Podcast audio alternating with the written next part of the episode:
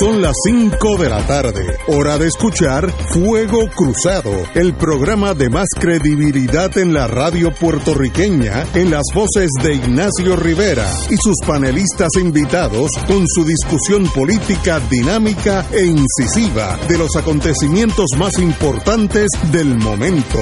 Fuego Cruzado comienza ahora. Muy buenas tardes, amigos y amigas de Fuego Cruzado. Estamos a 15 días de la gran victoria. No he definido de quién, pero habrá una gran victoria de alguien. Así es que lo importante para todos ustedes, aquellos que no han votado por adelantado, eh, que, oye, hasta me suena la bocina para que tenga cuidado con mis palabras, que puede ser que me abran una carpeta, eh, pero ya lo apagué.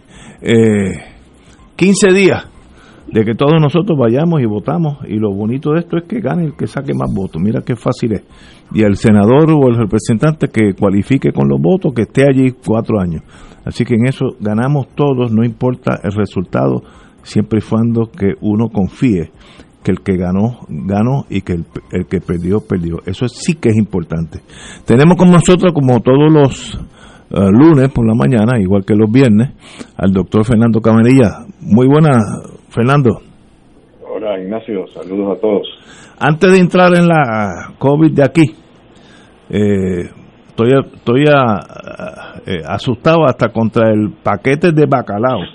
China eh, halló por primera vez una muestra viva de coronavirus en el embalaje de paquetes de bacalao congelados importados a China, recibidos en el puerto oriental de Qingdao, eh, escenario del último rebote del país asiático. Yo no sabía que eso se podía quedar en algo inerte. Eh, así que vamos, empecemos por ahí. Bueno, eso se ha, descrito que puede quedar en la superficie a veces hasta dos y tres días, pero no estoy seguro exactamente los detalles de, de esta noticia, si era bacalao que estaba congelado, porque imagino que en algo que está frío pues durará más el virus todavía. Me imagino, sí. sí, sí. No, y, y el bacalao se envía eh, se envía usualmente refrigerado, ¿no? Bueno, anyway. Eh, ¿Cuánto es la carga de, esa, de ese virus? O sea, si eran unas pocas partículas, ¿y por qué lo estaban buscando en, en bacalao? No, eso no, no está tan raro, a menos que estén paranoicos los chinos y piensan que los americanos, que Trump le está mandando para allá bacalao infectado. ¿no? no me hables de Trump, que, que es capaz, está suave con ese muchacho. Eh, bueno, aparte de eso, eh, tenemos la orden de, de apertura, abrió un poquitito más, lo más lo mejor que en eso felicito a la señora gobernadora, que el 26 comienzan las guaguas y el tren urbano, que eso ayuda a muchísima gente pobre. Así es que si se toman las medidas de las distancias o lo que sea, yo no creo que haya gran problema a lo que ya está sucediendo. Y en, en la, creo que fue India, tengo por aquí, eh, India avala ensayo con vacunas rusas. Así que la India ya está probando la famosa vacuna rusa. No sé si ha tenido buenos resultados o malos, pero de eso usted sabe. Bueno, no creo que he visto nada publicado en cuanto a los resultados de eso. Lo único que sé es que la, la compañía Pfizer y la compañía Moderna en Estados Unidos son los que están ahora en la delantera. El, ensayo clínico de AstraZeneca sigue aguantado en Estados Unidos. Y estaban diciendo ahora la Pfizer que creen que para fines de noviembre van a tener van a tener la vacuna ya. Wow. Claro que eso va a ser tanto eh, tan, tanta demanda para, para la vacuna y encima de eso hay que darla dos veces, o sea, no, es- no, es- no es dar una dosis nada más, sino que hay que repetir, repetir una dosis, así que la demanda es el doble de lo que de lo que si fuera una, una vacuna la influenza que se pone una vez al año. Así que eso va a complicar las cosas, ¿Y pero por lo menos ya hay esperanza de que en noviembre tengamos algo posiblemente disponible y no creo que nos va a llegar a Puerto Rico. Tendrán que hacer alguna alguna distribución en, en cuanto a, a qué personas se vacunan. Eh, no sé si será disponible para todos los estados y si Puerto Rico estará incluido como uno de los estados. No sé si se la distribuirán primero o se la administrarán primero a personas mayores, eh, a personas con muchas comorbilidades que, que, que son los más susceptibles a morirse. Sería, sería lo lógico, ¿no? Pero para complicar las cosas entiendo que esa vacuna hay que congelar, congelarla a una temperatura sumamente baja, creo que es menos 90.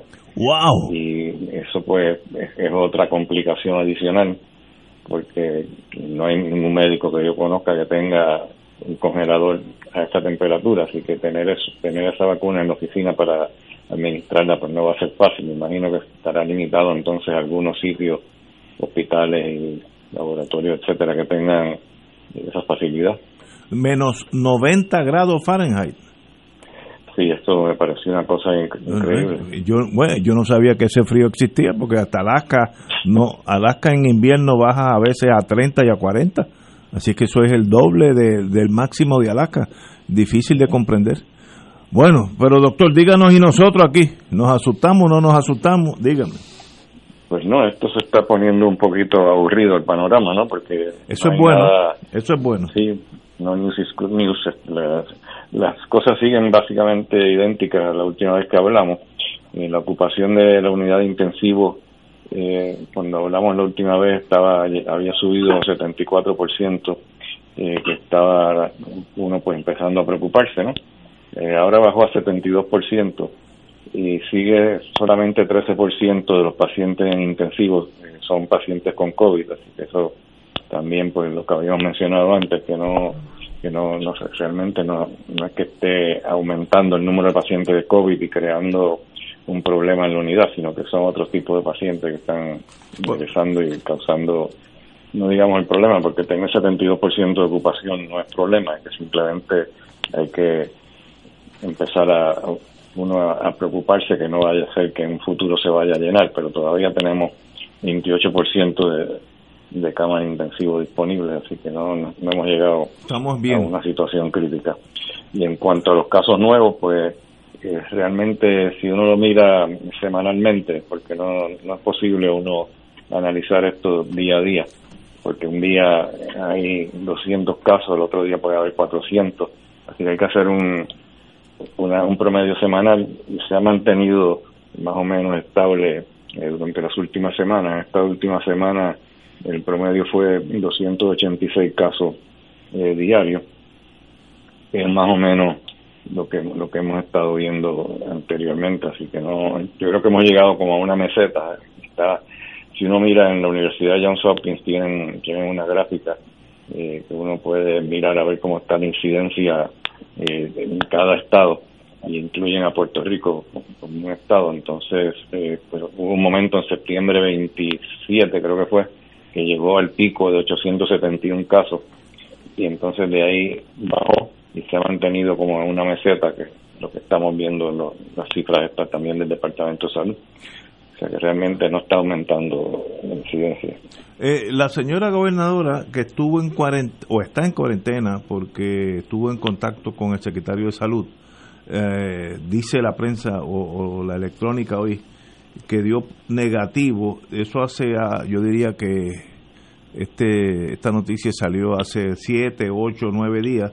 Eh, ¿Eso es lo correcto? que es, ¿Cuánto tiempo ella debe esperar para estar segura que no tiene nada?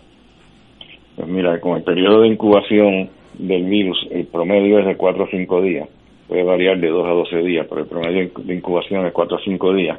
Quiere decir que más o menos después de 4 o 5 días de uno contagiarse, y ya podría ponerse positivo el, la, prueba molecular. Pero si quiere estar eh, más segura, pues se lo debe repetir eh, la, prueba. No sé cuántos días después de entrar en contacto con el secretario de salud fue que ella se hizo la prueba, pero idealmente se le debiera hacer eh, unos 12 días después, porque ya después de 12 días sería raro que, se pusiera positivo. En otras palabras, si a los 12 días da negativo, es que es negativo, sigue su vida normal. Sí. Muy bien. Eh, Martín, bueno, buenas tardes. Sí, sí, buenas tardes, Fernando. Eh, te, pregunto, cuando tú dices que nuestros números de positivos se han, están eh, estabilizados cuando tomas el promedio de la semana, ¿qué relación tiene eso con el número de pruebas que se están haciendo? O sea, eh, es el mismo número de pruebas que antes, se están haciendo más, se están haciendo menos. esa es una pregunta excelente y no tengo la contestación, pero tienes toda la razón. Eh, mientras menos pruebas se hacen, pues menos positivos va a haber. Eso es lo que quería Trump, quería dejar de hacer pruebas y de esa forma pues iba a erradicar el virus por completo, ¿no? Pero, pero es una pregunta muy inteligente porque a medida que uno baja el número de pruebas, la tasa de positividad eh, sube. ¿Por qué? Porque entonces estás limitando las pruebas a una población eh, que tiene más síntomas y no lo vas a estar haciendo a personas eh, que no tienen síntomas y que a veces se las hacen simplemente eh, porque el, el, patrono en el empleo le, se quiere que se la haga, ¿no? Y la positividad, la tasa de positividad, pues ha subido a 15%, según estuve viendo el otro día de nuevo en, el website de la Universidad de Johns Hopkins. Estaban eh, citando un 15% de, de tasa de positividad, lo cual está más alto que antes, que, era un 13% la, hace unas cuantas semanas atrás. Así que ha aumentado un poco la tasa de positividad, sin embargo, el número de casos se ha mantenido relativamente estable, lo cual indica que probablemente estamos haciendo menos pruebas y por eso estamos viendo más positivos. O sea, la tasa, no estoy diciendo que vamos a ver más positivos en términos absolutos, sino en la tasa de positividad, pues aumenta porque se están haciendo las pruebas a personas que son más probables que tengan enfermedad. Y, y cuando, cuando tú hablas de, de este número de casos, tú no estás tomando en consideración lo que los periódicos todos los días informan como casos probables. Sí, eso el periódico saca esa información del mismo sitio que yo la saco, que es el dashboard del Departamento de Salud. Tú puedes poner el Departamento de Salud coronavirus y te va a salir el dashboard y ahí es donde yo ahí es donde ellos sacan esa información que publican todos los días. Pero tú cuando el, el número que tú que tú estás siguiendo semanalmente o que haces el promedio semanal, incluyes tanto los llamados confirmados como los llamados probables?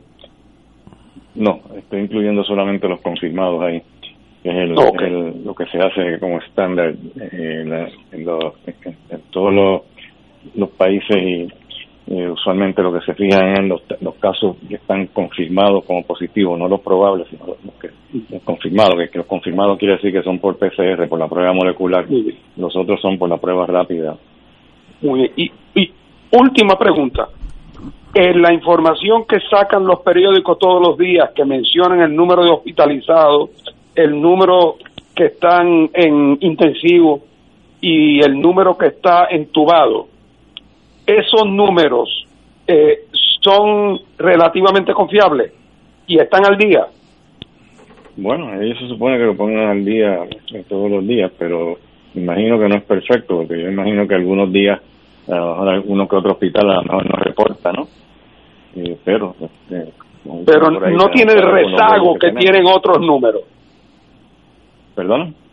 No tiene el rezago, el rezago que hay en los, en, en, los casos de las pruebas, por ejemplo. No debe, no debe tener tanto, porque los hospitales se supone que, que ellos contacten a los hospitales todos los días y que, tenga, que consigan esa información, mientras que los casos nuevos pues muchas veces son de una o dos semanas atrás.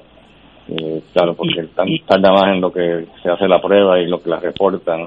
Mientras que y esas tres categorías que ellos reportan, hospitalizado, en intensivo e intubado, ¿son todos casos confirmados?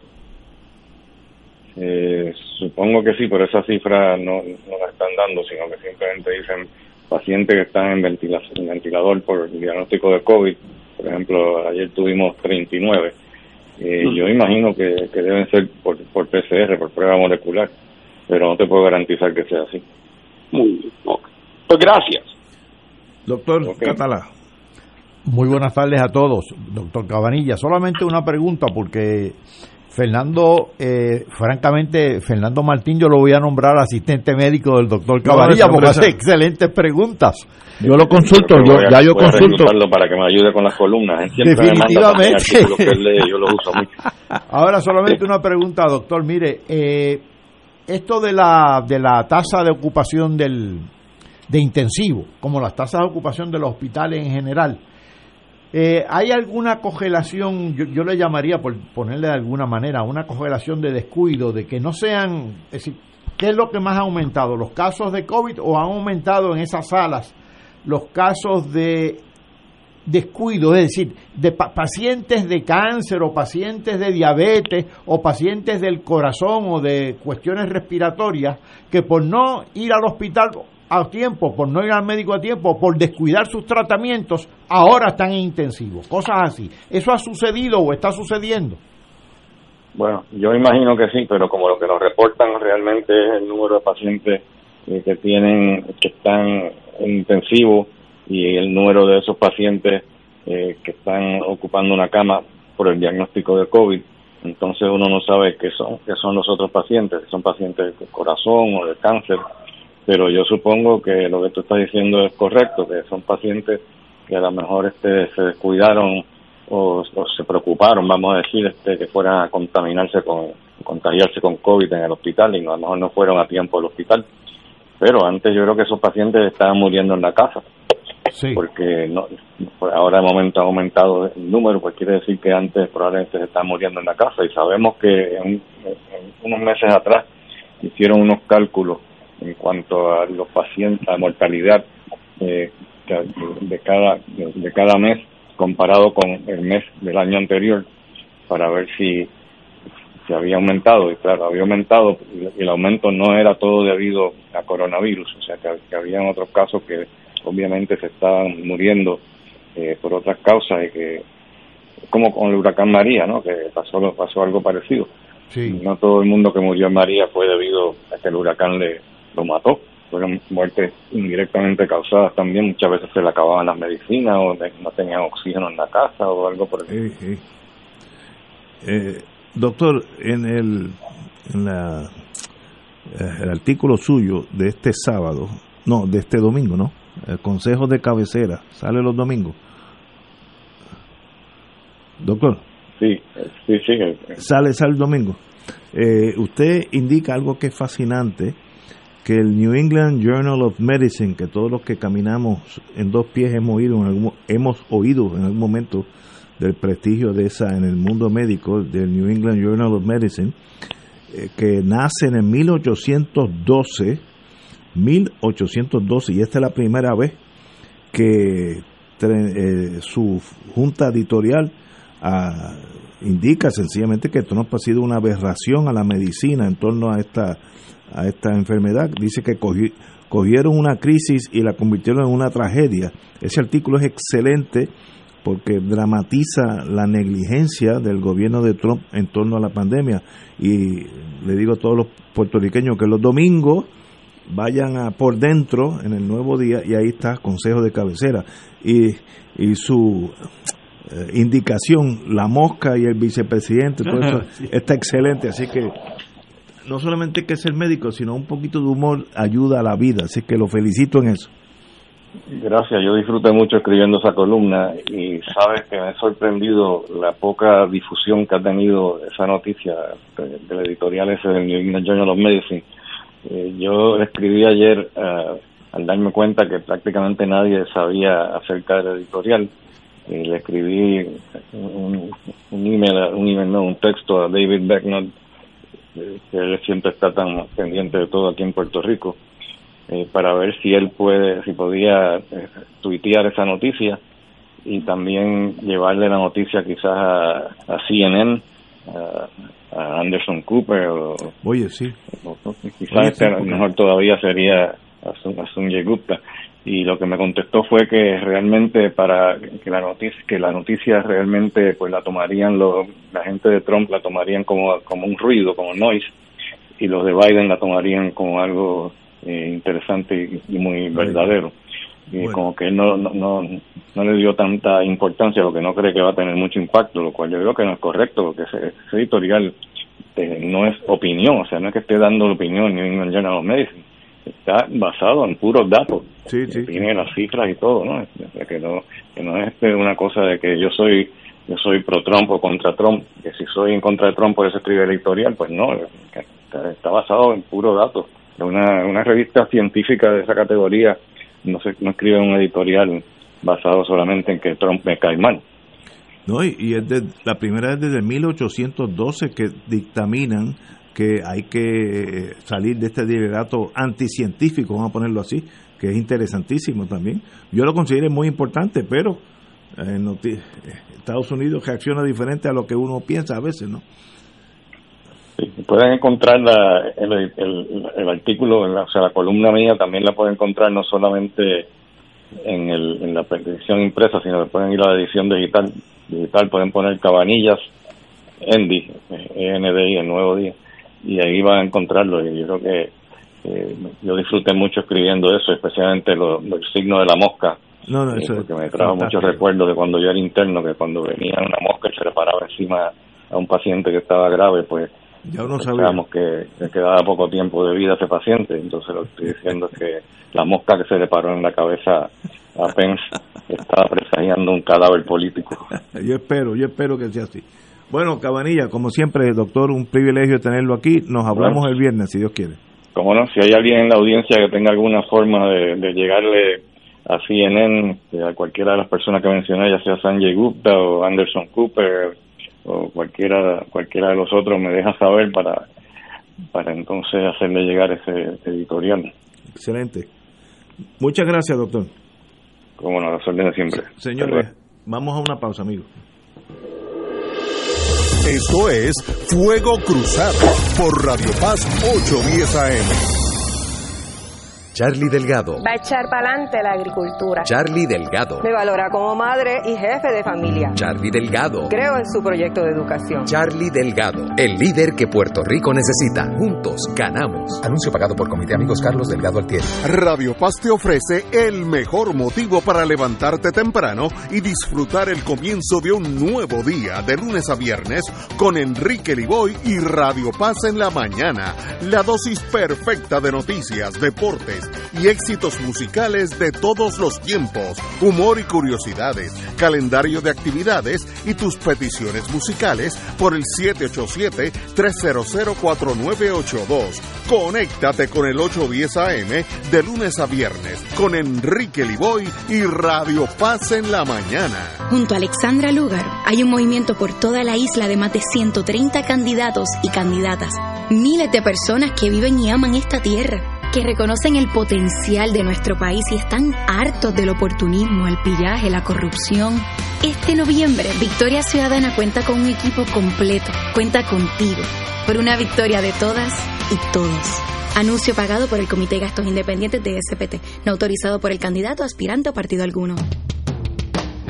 Todos los jueves Radio Paz y la Administración del Seguro Social te ofrecen un espacio informativo para orientarte y aclarar tus dudas sobre los derechos, requisitos y obligaciones para poder disfrutar de sus beneficios. Plantea tus preguntas por el 787-300-4982 y conoce antes que nadie los detalles concernientes a cambios y nuevas regulaciones, escuchando todo sobre Seguro Social con Víctor Rodríguez los jueves de 2 a 3 de la tarde por Puedes votar por nosotros haciendo una cruz bajo la insignia del PIB. O si eres de otro partido, con una cruz bajo tu insignia y una cruz al lado de Denis Márquez, representante, y otra al lado de María de Lourdes Santiago, senadora. Los legisladores del PIB hacen falta. Fuego Cruzado está contigo en todo Puerto Rico. Cómo los gemelos usan su MMM Flexi Card. Mateo, ¿gasolina o copago de laboratorio? ¡Gasolina! Melquiades, ¿la mixta de la cafetería o detergentes? ¡La mixta! ¡Ganaron! Con la nueva MMM Flexi Card pueden pagar comida preparada, OTC, agua, luz, teléfono y la hipoteca. MMM cuida tu salud y tu bolsillo. ¡Llama ya! MMM Healthcare LLC es un plan HMO con un contrato Medicare. La afiliación en MMM depende de la renovación del contrato. Beneficio varía por cubierta. Y ahora continúa Fuego Cruzado.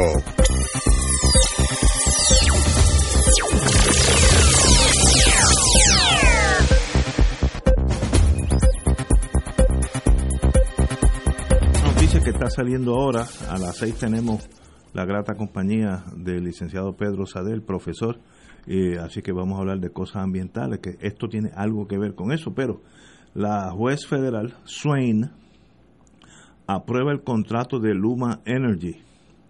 La decisión permitirá a Energía Eléctrica considere el pacto como un gasto administrativo y que el consorcio opere la red eléctrica bajo el modelo de alianza público-privada. Es un nombre fino a la privatización.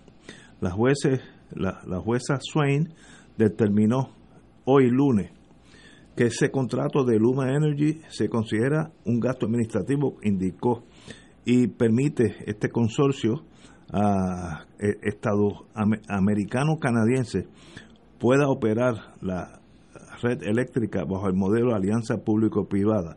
Eso quiere decir que la distribución de electricidad, desde que sale de las plantas generatrices como Aguirre, Costa Sur, etcétera, hasta que prende la bombilla en su casa, eso va a ser corrido por, eh, manejado por Luma Energy y sencillamente pues es el primer paso a la privatización de la producción de electricidad que lo va a venir eh, cuestión de tiempo ese mango se va a caer. Si es bueno o si es malo pues para eso hay varios criterios pero lo veo una una noticia que está saliendo ahora y tiene un impacto porque había muchos intereses para que no sucediera eso pero it is what it is. Martín bueno, lo primero que hay que decir, Ignacio, es que esto es una alianza público-privada o una privatización en el cual el privatizador no pone ni un centavo.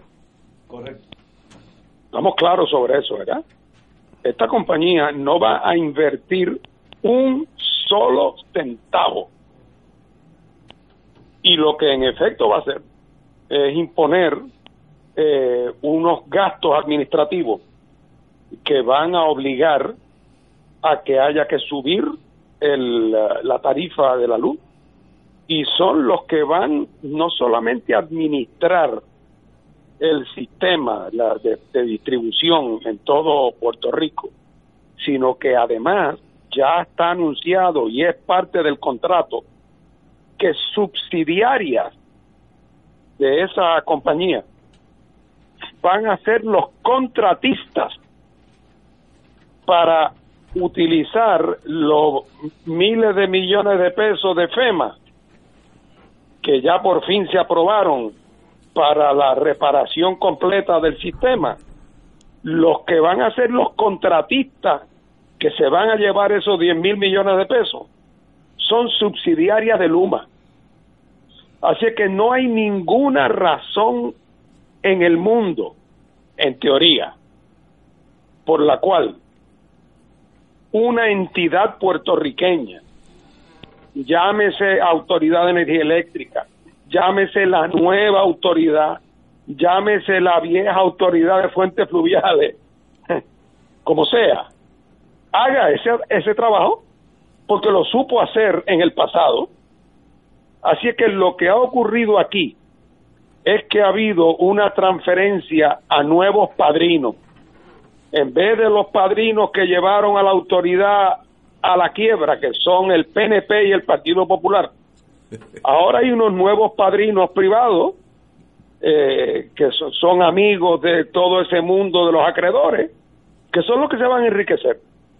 y el buen servicio a un buen precio para el pueblo de Puerto Rico en un momento dado donde para colmo de cuento hay una fuente de financiamiento en FEMA, pues somos incapaces, los gobiernos de Puerto Rico han sido incapaces de proponer un mecanismo y un proyecto para nosotros hacerlo.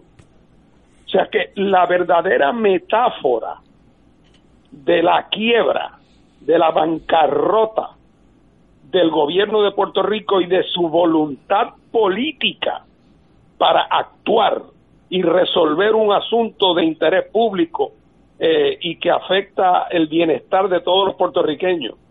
Eh, esto es una, una declaración de incapacidad.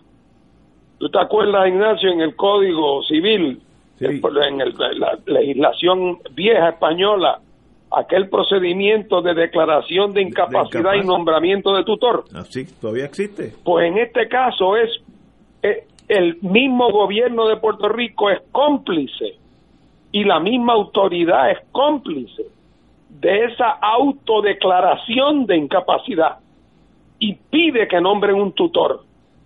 Así es que esta es la traición al pueblo de Puerto Rico por parte de un aparato gubernamental azul y rojo que llevó a la quiebra por corrupción y politiquería a la autoridad y que ahora la entrega a cambio de nada a intereses extranjeros.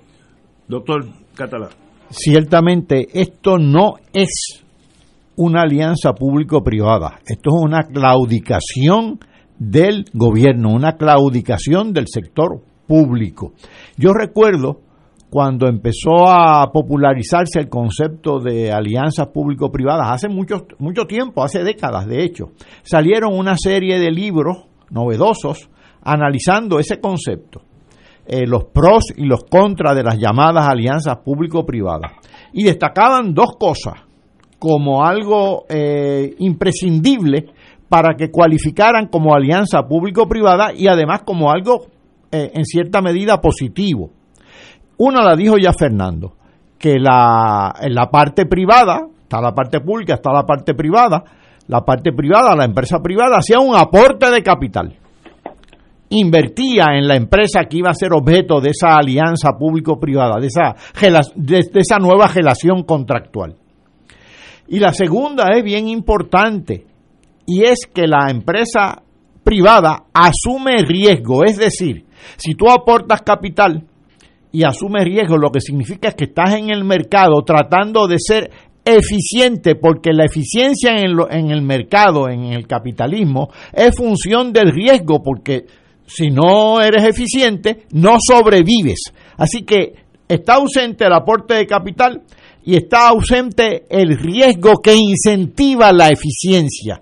Tenemos entonces a una parte de, de esa alianza público-privada, en este caso a Luma con sus consorcios, eh, libre de aportar capital, libre de riesgo, eh, todo garantizado, vienen los, los fondos federales y realmente esto lo que va a hacer es auja y va a aprovechar todo este trayecto del contrato, los 10, creo que son 15 años, y luego se irá, si se va, con las maletas llenas, si no hay renovación del contrato.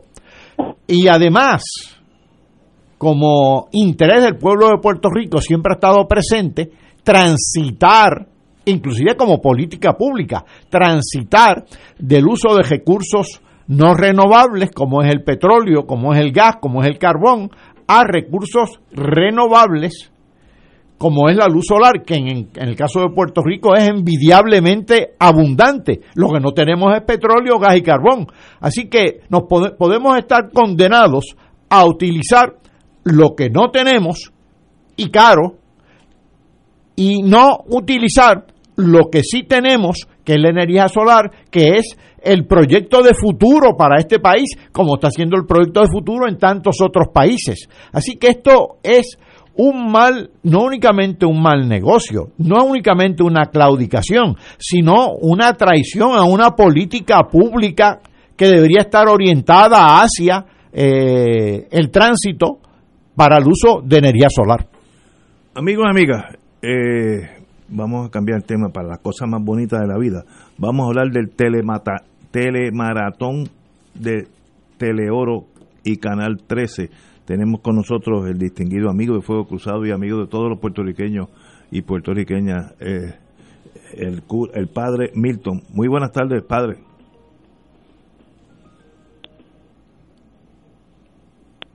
¿Está, está ahí, padre?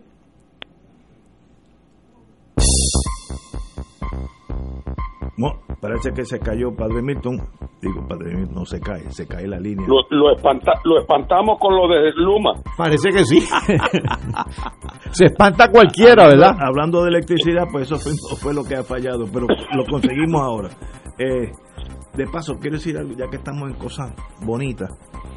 Eh, yo aprendí, no sé de quién lo aprendí, pero hace muchos años, que un ser humano puede cambiar la historia del país. Ah, tenemos a Padre Milton. Padre Milton, muy buenas tardes.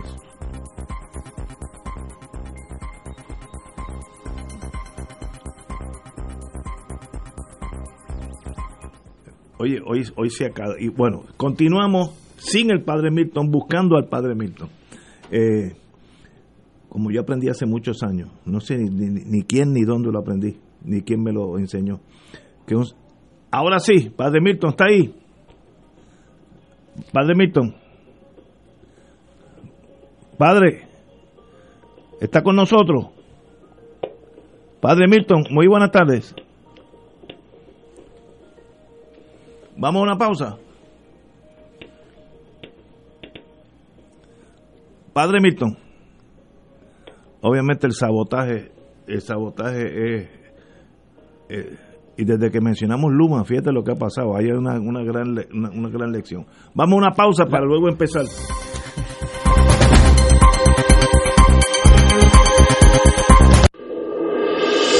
Esto es Fuego Cruzado por Radio Paz 810 AM. Charlie Delgado. Es transparente, tranquilo. Charlie Delgado. Cree en cambiar el país. Charlie Delgado. Habla claro y directo. Charlie Delgado, el líder que Puerto Rico necesita. Juntos ganamos. Anuncio pagado por Comité Amigos Carlos Delgado Altieri. El Servicio de Conservación de Recursos Naturales del USDA anuncia su programa voluntario de incentivos de calidad ambiental EQIP, con el propósito de ayudar a los agricultores puertorriqueños a aplicar prácticas para conservar el suelo, el agua, el aire, las plantas, los animales y la energía. Los agricultores pueden solicitar para EQIP en cualquier momento, pero la fecha límite para el primer periodo de aplicación del año fiscal 2021 es el 30 de octubre. Llame a su oficina local de NRCS o visite www.pr.nrcs.usda.gov para más detalles. USDA es un proveedor, empleador y prestamista que ofrece igualdad de oportunidades. Fuego Cruzado está contigo en todo Puerto Rico. Anticípate y haz los arreglos que quieres hacer en tu hogar para darle la bienvenida a la Navidad con la decoración de tus sueños. En Sidreña Coop te ofrecemos el préstamo que se ajusta a tus necesidades. Comunícate al 787-739-7700. Accede a nuestra página web www.sidrenacoop.com. Danos like en nuestra página de Facebook. Hazte socio hoy y disfruta de los beneficios que te ofrece Sidreña Coop es tuya, es mía, es nuestra. 787-739-7700. Acciones y depósitos asegurados por COSEC hasta los 150 mil dólares. El gobierno federal no asegura esta institución. La tecnología avanzada al cuidado de su salud tiene un nombre. Advanced Imaging Interventional Center. Siempre con innovadores servicios en radiología diagnóstica y un personal certificado brindándole confiabilidad con resultados más certeros en todas sus pruebas. Ofrecemos MRI, tomografía computadorizada, angiografía digital, neuroradiología, sonografía y ahora con nuestro nuevo servicio avanzado de PET-CT para pruebas de alta eficiencia. Advanced Imaging, edificio Arturo Cadilla, Centro Médico San Pablo Bayamón, 269-2442. ¡Eje, beneficiario de Medicare! ¿Sabías que ahora con tu nueva tarjeta de Triple S Advantage Mastercard lo tienes todo en uno? Pues sí, más beneficios de salud, más acceso a tus OTCs, puedes pagar la compra y limpieza del hogar y tienes dinero para que con la misma tarjeta de Triple S, sí, la plan, compres lo que necesites. Todo esto sin sacrificar tus beneficios de salud, tu familia y Triple S Advantage, una gran red. Triple S Advantage es una organización de cuidado coordinado y de proveedores preferidos con un contrato con Medicare. La afiliación a Triple S Advantage depende de la renovación del contrato. Y ahora continúa Fuego Cruzado.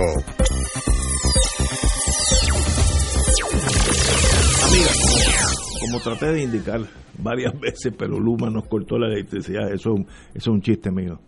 Eh,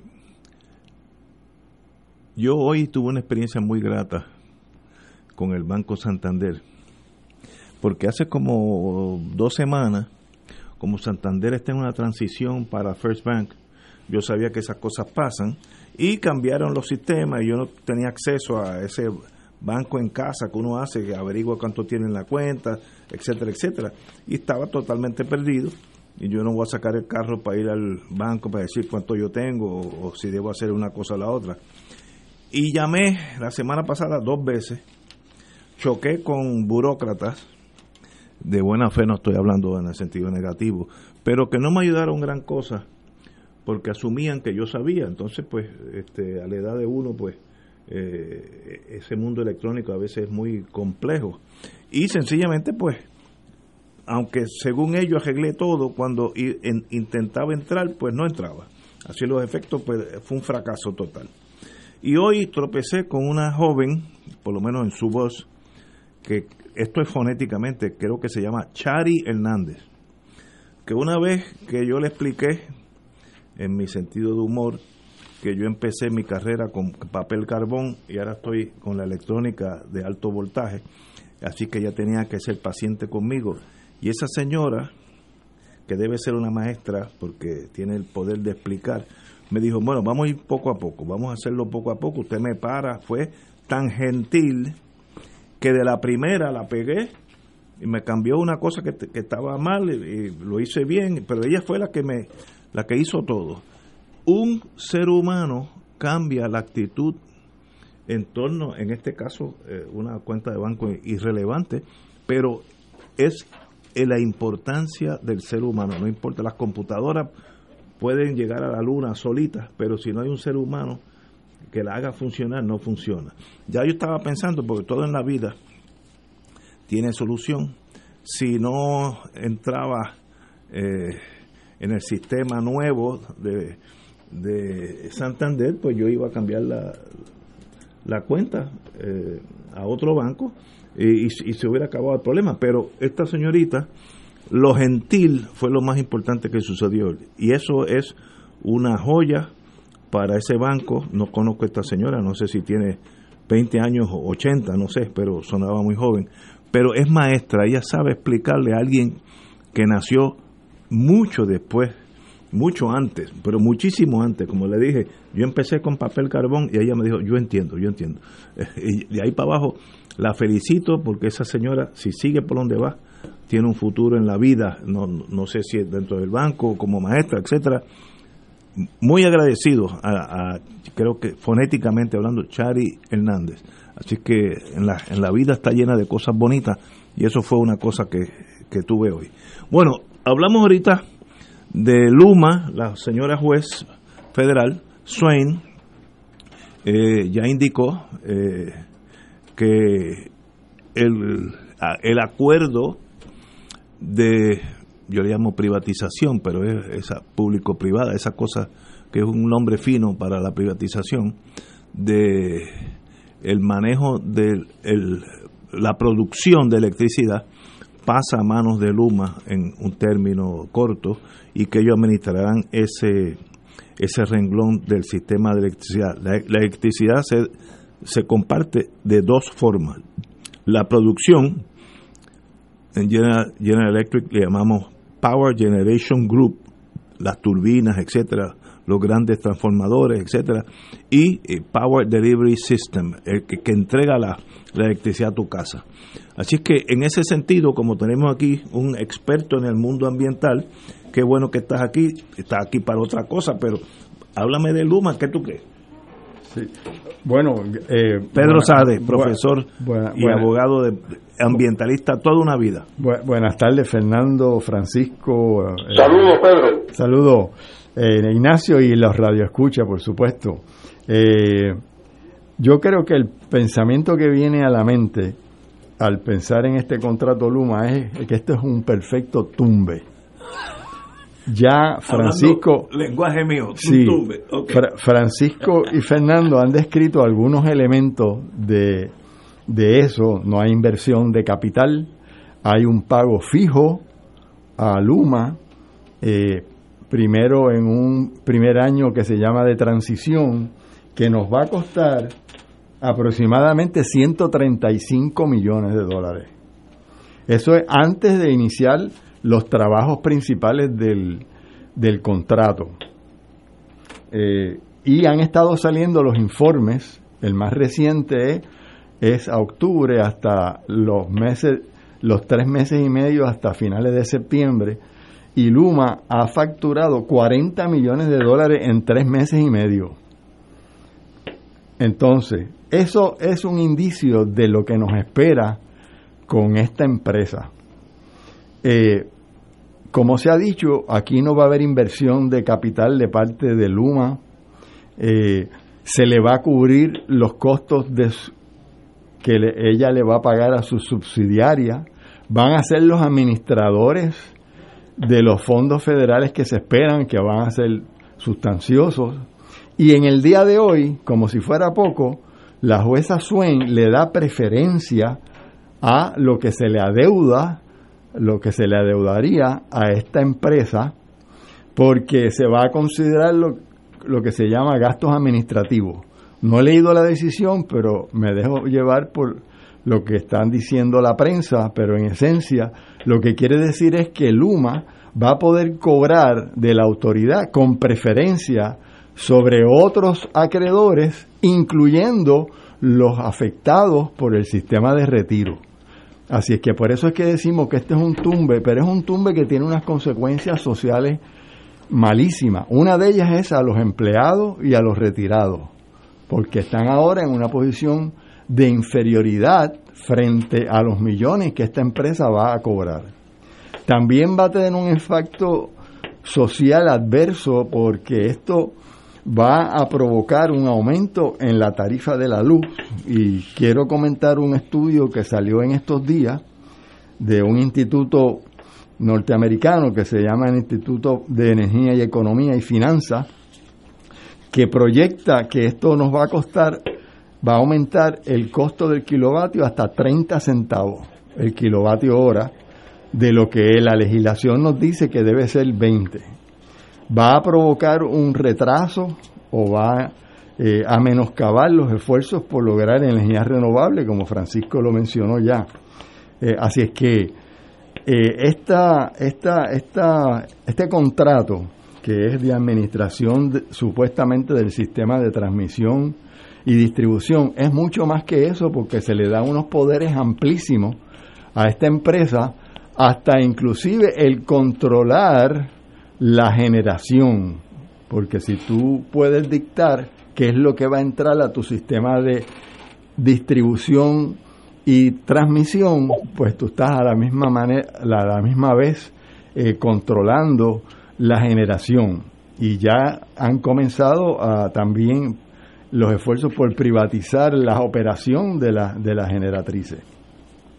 El centro de la nueva economía, que favorece en términos generales la privatización de la autoridad, ella me, eh, señaló también unos, unas grandes preocupaciones y recomienda que se renegocie el contrato.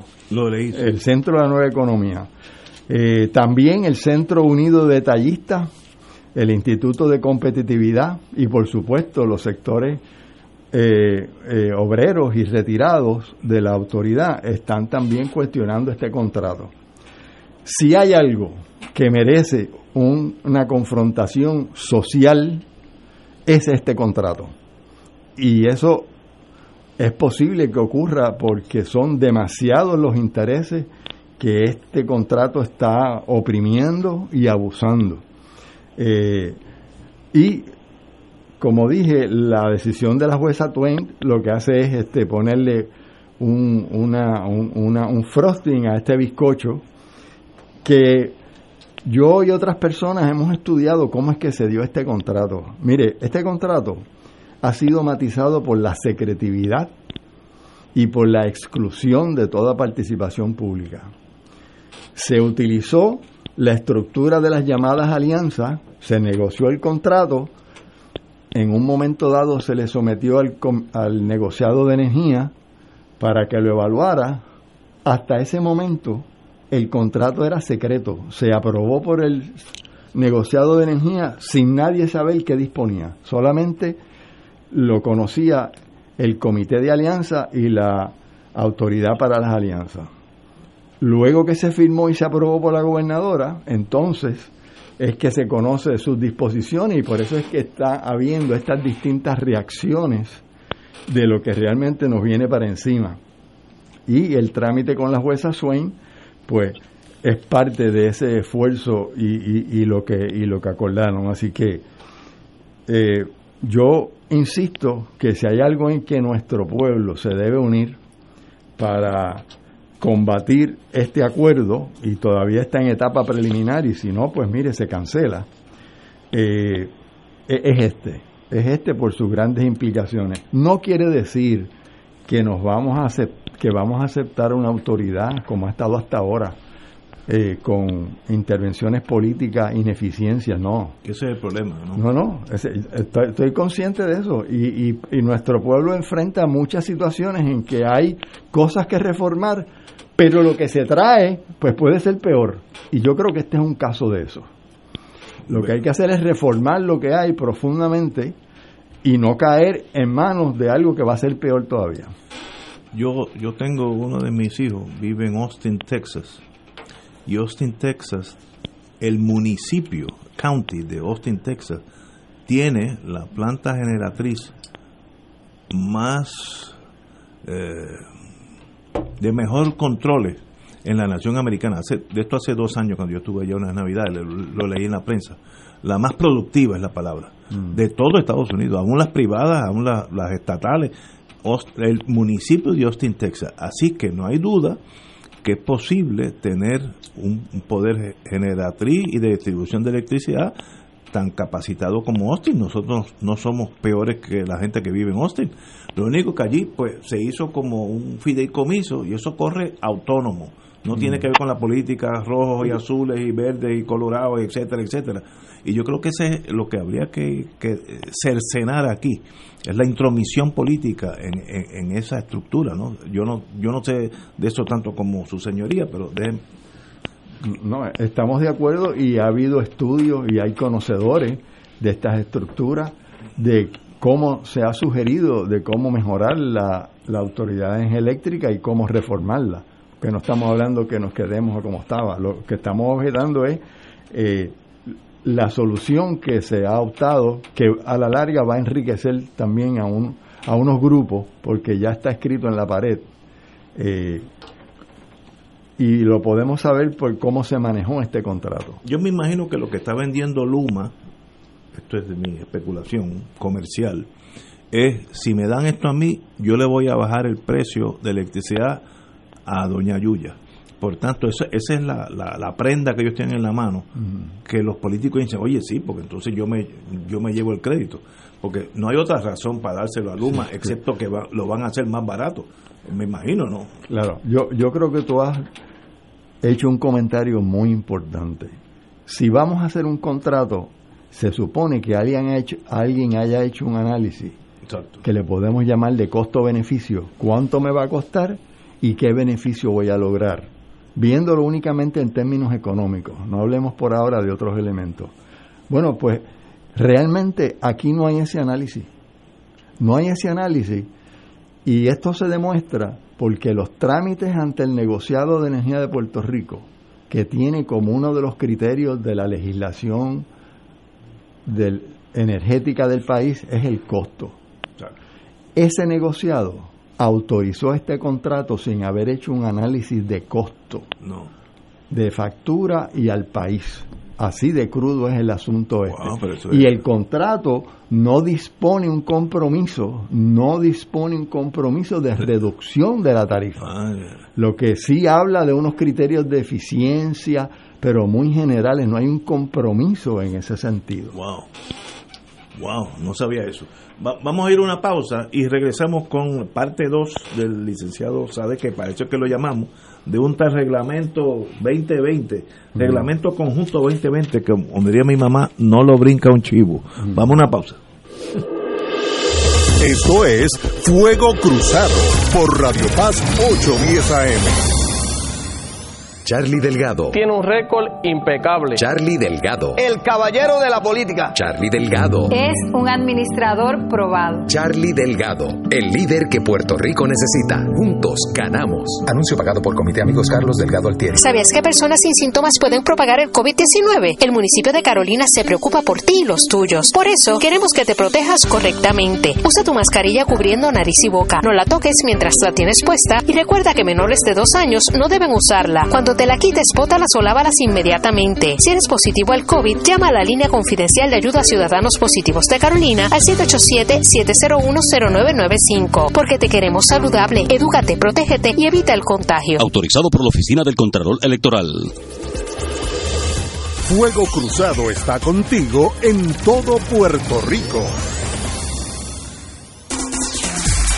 Marta o Moraima, ¿quién tiene el mejor plan? Yo pago cero en medicamentos. ¿Y tú, Moraima? Yo, cero comprado en dental. ¿Marta? A mí me dan 90 pesos en OTC. y a mí 5 mil en dental. Ambas ganan con MMM Elite, el plan que cuida tu salud y tu bolsillo. Llama y oriéntate. MMM Healthcare LLC es un plan HMO con un contrato Medicare. La afiliación en MMM depende de la renovación del contrato.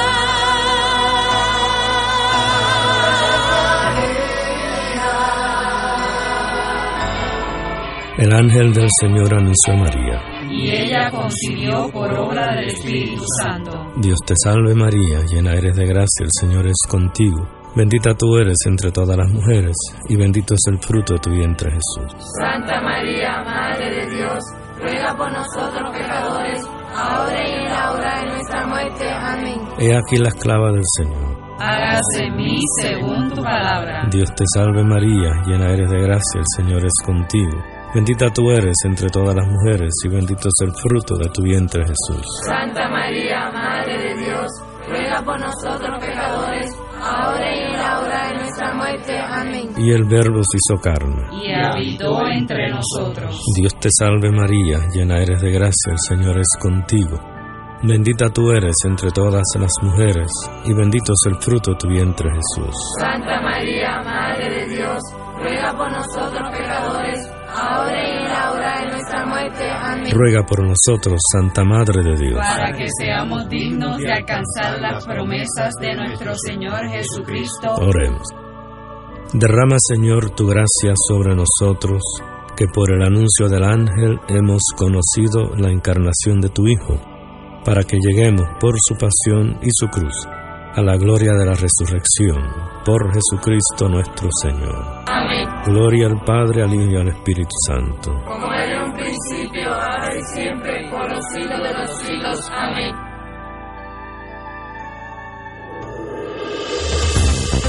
Aquí la llama se enciende cada tarde a las 5 porque escuchas Radio Paz 810 AM, WKBM San Juan y retransmite en diferido WOROFM Corozal San Juan, la Casa de Fuego Cruzado, el programa de más credibilidad en la radio puertorriqueña.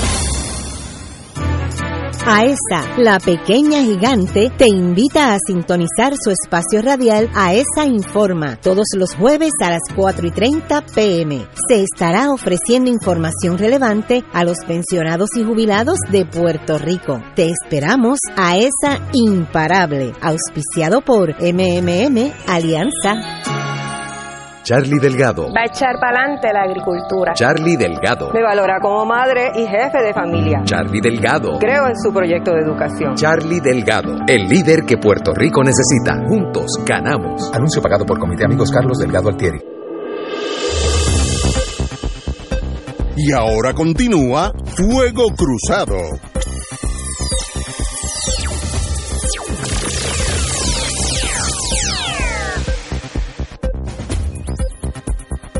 Regresamos, amigos y amigas, a Fuego Cruzado. Hoy la razón que el compañero, el profesor Sade está aquí con nosotros es, que hoy hay una página 42 del Nuevo Día, reiteran su oposición al reglamento. Cuando yo, yo leí eso, ¿de qué estamos hablando? Pues tiene que ver con el ambiente, que es muy importante para todos nosotros. Entidades advierten impactos negativos en terrenos de alto valor ecológico y agrícola. Y todo tiene que ver con el reglamento conjunto 2020 y la pregunta para no seguir leyendo el periódico al profesor Sade, ¿qué tiene que ver el reglamento conjunto 2020? ¿Qué es eso? Bueno, ese es un reglamento que establece las reglas del juego de qué terrenos se pueden usar en Puerto Rico y cómo se va a autorizar Ah, veo. las cosas que se pueden hacer en esos terrenos. Reclasifica toda el real estate. Eso es una de las cosas que hace. Es un reglamento complejo, eh, tiene cientos y cientos de páginas Wow. y en medio de la pandemia y con pleno conocimiento de las dificultades que eh, la planificación del terreno tiene en Puerto Rico, que se supone que sea un, un proceso de más eh, de- que enfatice más los acuerdos y el, y el allanar eh, el camino para, para acuerdos. Eh, la Junta se lanzó a promover en septiembre, se lanzó a, a aprobar este reglamento. Esto ha generado una posición casi unánime de todos los sectores ambientales, sociales, comerciales, y menciono el, auxi- el Hospital Auxilio Mutuo porque yo estaba en la vista y me llamó la atención, el bufete que representa Auxilio Mutuo expresó oposición porque se está cambiando la calificación, presumo, de los terrenos del hospital. Así es que, Ay, o sea, pero yo no tengo la menor duda que ante las circunstancias que estamos, en que no hay respuesta del- de los funcionarios del gobierno, esto, esto la Junta lo va a aprobar. Y- estoy perdido. ¿Por qué la Junta jala ese gatillo? Tiene que haber una razón detrás de esa bala salir por el cañón. ¿Qué, qué están buscando? Bueno. ¿Cuál, es el, ¿Cuál es el bottom line? Bueno, hay varias explicaciones, pero yo creo que una tiene que ver con la estructura de la Junta de Planificación, o más específicamente dónde está ubicada la Junta. Una de las barbaridades que ha acontecido en Puerto Rico en los últimos años es ir quitándole más y más funciones a la Junta de Planificación eh, con respecto a precisamente la planificación de los, de, los, de los terrenos y la planificación socioeconómica. En este momento la Junta no es otra cosa que un apéndice del secretario del Desarrollo de- Económico. Económico. Eh, Ah. Ahí está adscrita OPE, que es la agencia que en este momento hace los análisis ambientales, la Junta de Planificación, que se supone que apruebe los reglamentos y el marco de referencia, todo eso está bajo ese secretario. Y ese señor es el que verdaderamente está detrás de esto, respondiendo, presumo, a unos intereses muy particulares de cómo es que se van a distribuir fondos públicos y dónde. En ese sentido se parece al señor que dirige a la autoridad de alianzas público-privadas. Eh, eh, que son personas que están en estructuras técnicas, pero que manejan mucha influencia, mucho poder, y realmente cuando uno mira a esas personas y a esas estructuras que uno puede entender las cosas que, que- que están pasando. La otra es el llamado COR 3, ¿Qué es eso? que esa es la agencia que va a manejar el- los fondos y que tiene que someter la reglamentación al, gobierno federal para el manejo de fondos. Así que e- esas tres, esas tres estructuras están muy con muy buena información de cuáles son los fondos que van a llegar y cómo es que se pueden distribuir. Y creo que una tesis eh, es que este reglamento conjunto hace unos cambios en lo que se puede permitir en el país para canalizar y mejor eh, emplear eso- esos dineros federales. O- oye, Pedro, hace un tiempo atrás, después de muchos años, décadas diría yo, se aprobó el plan de uso de tejeno, que, que- que está aprobado. ¿Cómo este reglamento conjunto y todos estos desarrollos que tú estás relatando aquí afectan a ese plan de uso de tejeno? ¿Lo tornan este académico?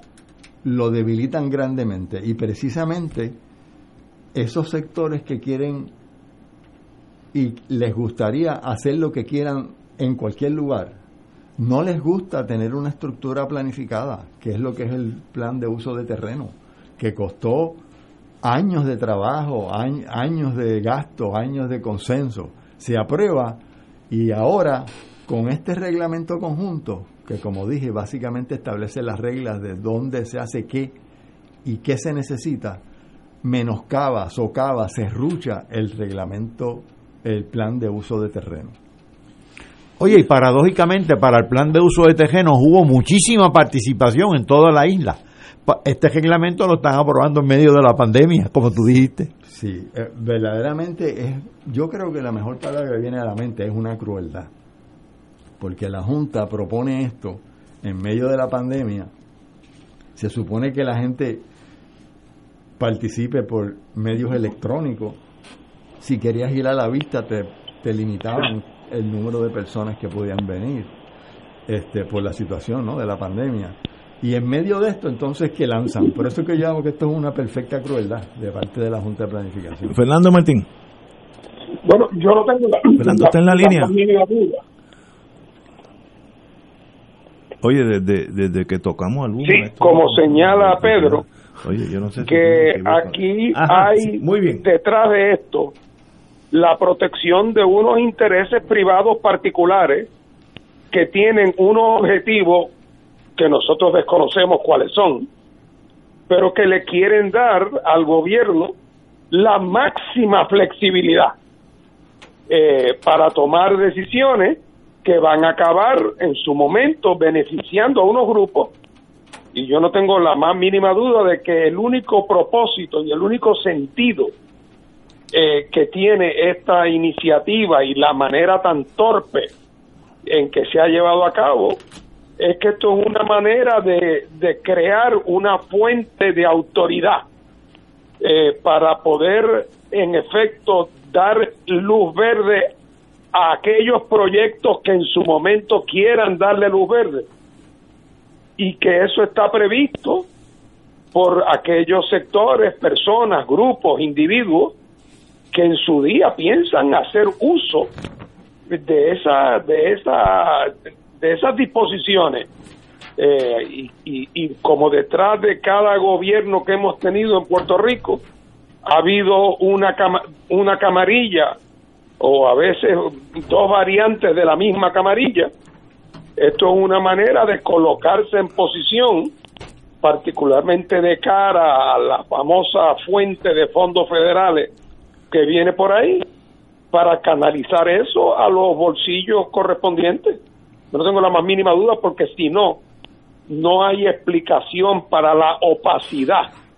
Eh, y como en el caso que hablábamos de Luma, ahorita cuando Pedro explicaba eh, la complicidad de la junta, del negociado de telecomunicaciones, del, de- digo, de del negociado de energía. A mí me recuerda cuando hace muchos años, en 1990, se aprobó la ley de municipios autónomos y me acuerdo que el argumento a favor de la, era que lo- la favorecían todos los alcaldes, los populares y los PNP. Y yo di el discurso más corto de mi vida en el Senado, fui el único voto en contra. Y dije que si un proyecto tenía el apoyo de todos los alcaldes populares y de todos los alcaldes PNP, tenía que ser un peligro para el interés público. Y aquí pasó lo mismo. Cuando yo me enteré que los populares y los PNP se jactaban de que el negociado de energía era un acto de consenso conjunto entre el liderato del Partido Popular y del PNP, yo dije, Dios nos coja confesado. Y así va a pasar con este reglamento. Tengo una pregunta para simplificar, para yo entender. Cuando se elimina este, cuando entra en vigor este reglamento conjunto 2020, se reclasifica todo el uso de la tierra. Eh, así es que lo que puede ser un área protegida no necesariamente sería protegida. Sí, o, o se debilita. Y, y esto es uno de los... Fernando menciona la opacidad, la falta de transparencia. Aquí lo vemos también, porque en el aviso público del reglamento no te anuncia que aquí va a haber un cambio en las reglas del juego de, los ter- de cómo se usan los terrenos. Es decir, no te anuncian que, que se van a hacer cambios en lo que se llama las calificaciones o las zonificaciones. eso es lo que estaba preguntando. Correcto. Aquí se anuncia que va a haber una consolidación de distrito que a primera vista parece bien, suena bien, de si un sitio se llama un distrito el número uno y en el otro se llama el distrito número tres, pues le demos un nuevo número que sea uniforme, el uno o el tres. Pero hay un, un, una- un- un asunto escondido, que es que lo que se puede hacer en el 1 y en el 3 no es lo mismo. Y Bueno. al tú consolidarlos, Sí, se hace. al tú consolidarlos, entonces estás permitiendo unas cosas en unos lugares que antes no permitía. Veo, veo. Que eso es lo que están buscando. Eso es una de las, eso es uno de los vicios. Es un asunto complejo, in- indudablemente. No es para hacerlo a la trágala como se está haciendo. Yo me imagino que una, una de las presiones, estoy tratando de pensar por el gobierno, que eso no es fácil en ningún momento, es mientras más yo liberalizo todo, más la industria de la construcción va a coger fuego, va a coger energía y va a crear más empleo y yo voy a ganar más elecciones. Eh, me imagino que ese es el, el proceso, ¿no? Hacer todo más sencillo. Yo me alegro que tú traigas ese punto porque ha habido un deterioro en las últimas décadas en Puerto Rico en dos renglones importantes.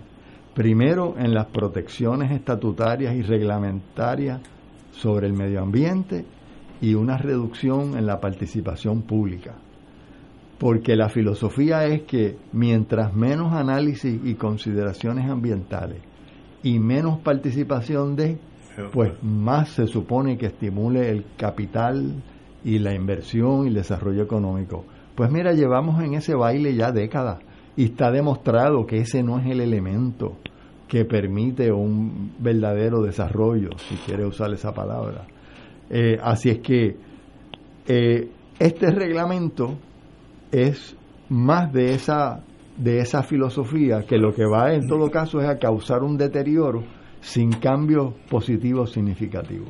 Y que, que sea más fácil construir donde ahora eh, sería más difícil. ¿vamos? Esto es liberalizar que yo haga un edificio donde antes pues hubiera tenido problemas. Claro, y si antes tú tenías que notificar a los vecinos, trata de reducir lo menos posible para, que, nadie se entere y nadie se oponga y sea más económico. Oye, pero es como si no hubiéramos aprendido nada de la experiencia, es decir, del desorden urbano en el pasado que ha habido en Puerto Rico, de la construcción en zonas inundables, del desorden, de, de la degradación ambiental. ese historial negro es como si no hubiéramos aprendido nada de eso y quisiéramos repetir esos males. Así Fernando, para cerrar. Bueno, pues yo lo que primero quiero aprovechar la ocasión para agradecer la orientación que nos ha dado el, licenciado Sade, que por cierto, por para el que no lo sabe, le ha dedicado su vida eh, a la protección ambiental en Puerto Rico y a la lucha por la protección de los intereses de las comunidades. Eh, y no ha habido soldado que haya estado más tiempo en primera fila en esa batalla que Pedro Sadea. Así que le mando un gran abrazo. Un privilegio, Pedro, que Puerto Rico. a ti, Fernando. Puerto Rico necesita mucha más gente como su señoría que ha vivido una vida entera ah, tratando de ayudar. A pesar de, de nosotros, usted ha tratado de ayudarnos. Así que un privilegio tenerte aquí con nosotros, Pedro. Gracias. Bueno, ahora lo que hay que hacer es pues unirnos para que, que, que no, no culmine esto de Luma ni las otras cosas adversas que nos esperamos. Bueno, lo de Luma salió hoy, así que mañana me imagino que estará en la prensa y tal vez genere o no genere pues presión social. bueno, ya la semana que viene me alegró ver paralelamente a la noticia esta que la UTIER está tomando la, la iniciativa y otros grupos, presumo, anunciando una vigilia a las 6 de la tarde el martes que viene frente al edificio central de la Autoridad Eléctrica en Santurce y al otro día hay una, una actividad, una caravana de el miércoles 28 a las 4 de la tarde, saliendo de Irán Bison hasta el Capitolio. Así que yo espero que eso sea dos de muchas más por venir. Tienen otro otra razón y es la decisión de la juez eh, federal sobre Luma, así que le añaden otra, otra razón. Tenemos que ir a una pausa, amigo. profesor Sade, un privilegio tenerlo aquí con nosotros, como siempre. Vamos a una pausa, amigo. Esto es Fuego Cruzado por Radio Paz 810 AM. Puedes votar por nosotros haciendo una cruz bajo la insignia del PIB. O si eres de otro partido, con una cruz bajo tu insignia y una cruz al lado de Denis Márquez, representante, y otra al lado de María de Lourdes Santiago, senadora. Los legisladores del PIB hacen falta. Auspicia María beneficiario de Medicare! ¿Sabías que ahora con tu nueva tarjeta de Triple S Advantage Mastercard lo tienes todo en uno? Pues sí, más beneficios de salud, más acceso a tus OTCs, puedes pagar la compra y limpieza del hogar y tienes dinero para que con la misma tarjeta tarjeta de Triple S. Sí, la del plan. Compres lo que necesites. Todo esto sin sacrificar tus beneficios de salud, tu familia y Triple S Advantage. Una gran red. Triple S Advantage es una organización de cuidado coordinado y de proveedores preferidos con un contrato con Medicare. La afiliación a Triple S Advantage depende de la renovación del contrato. El Servicio de Conservación de Recursos Naturales del USDA anuncia su programa voluntario de incentivos de calidad ambiental EQIP con el propósito de ayudar a los agricultores puertorriqueños a aplicar prácticas para conservar el suelo el agua, el aire, las plantas, los animales y la energía. Los agricultores pueden solicitar para EQIP en cualquier momento, pero la fecha límite para el primer periodo de aplicación del año fiscal 2021 es el 30 de octubre. Llame a su oficina local de NRCS o visite www.pr.nrcs.usda.gov para más detalles. USDA es un proveedor, empleador y prestamista que ofrece igualdad de oportunidades. Charlie Delgado. Es transparente, tranquilo. Charlie Delgado. Cree en cambiar el país. Charlie Delgado. Habla claro y directo. Charlie Delgado, el líder que Puerto Rico necesita. Juntos ganamos. Anuncio pagado por Comité Amigos Carlos Delgado Altieri. Fuego Cruzado está contigo en todo Puerto Rico.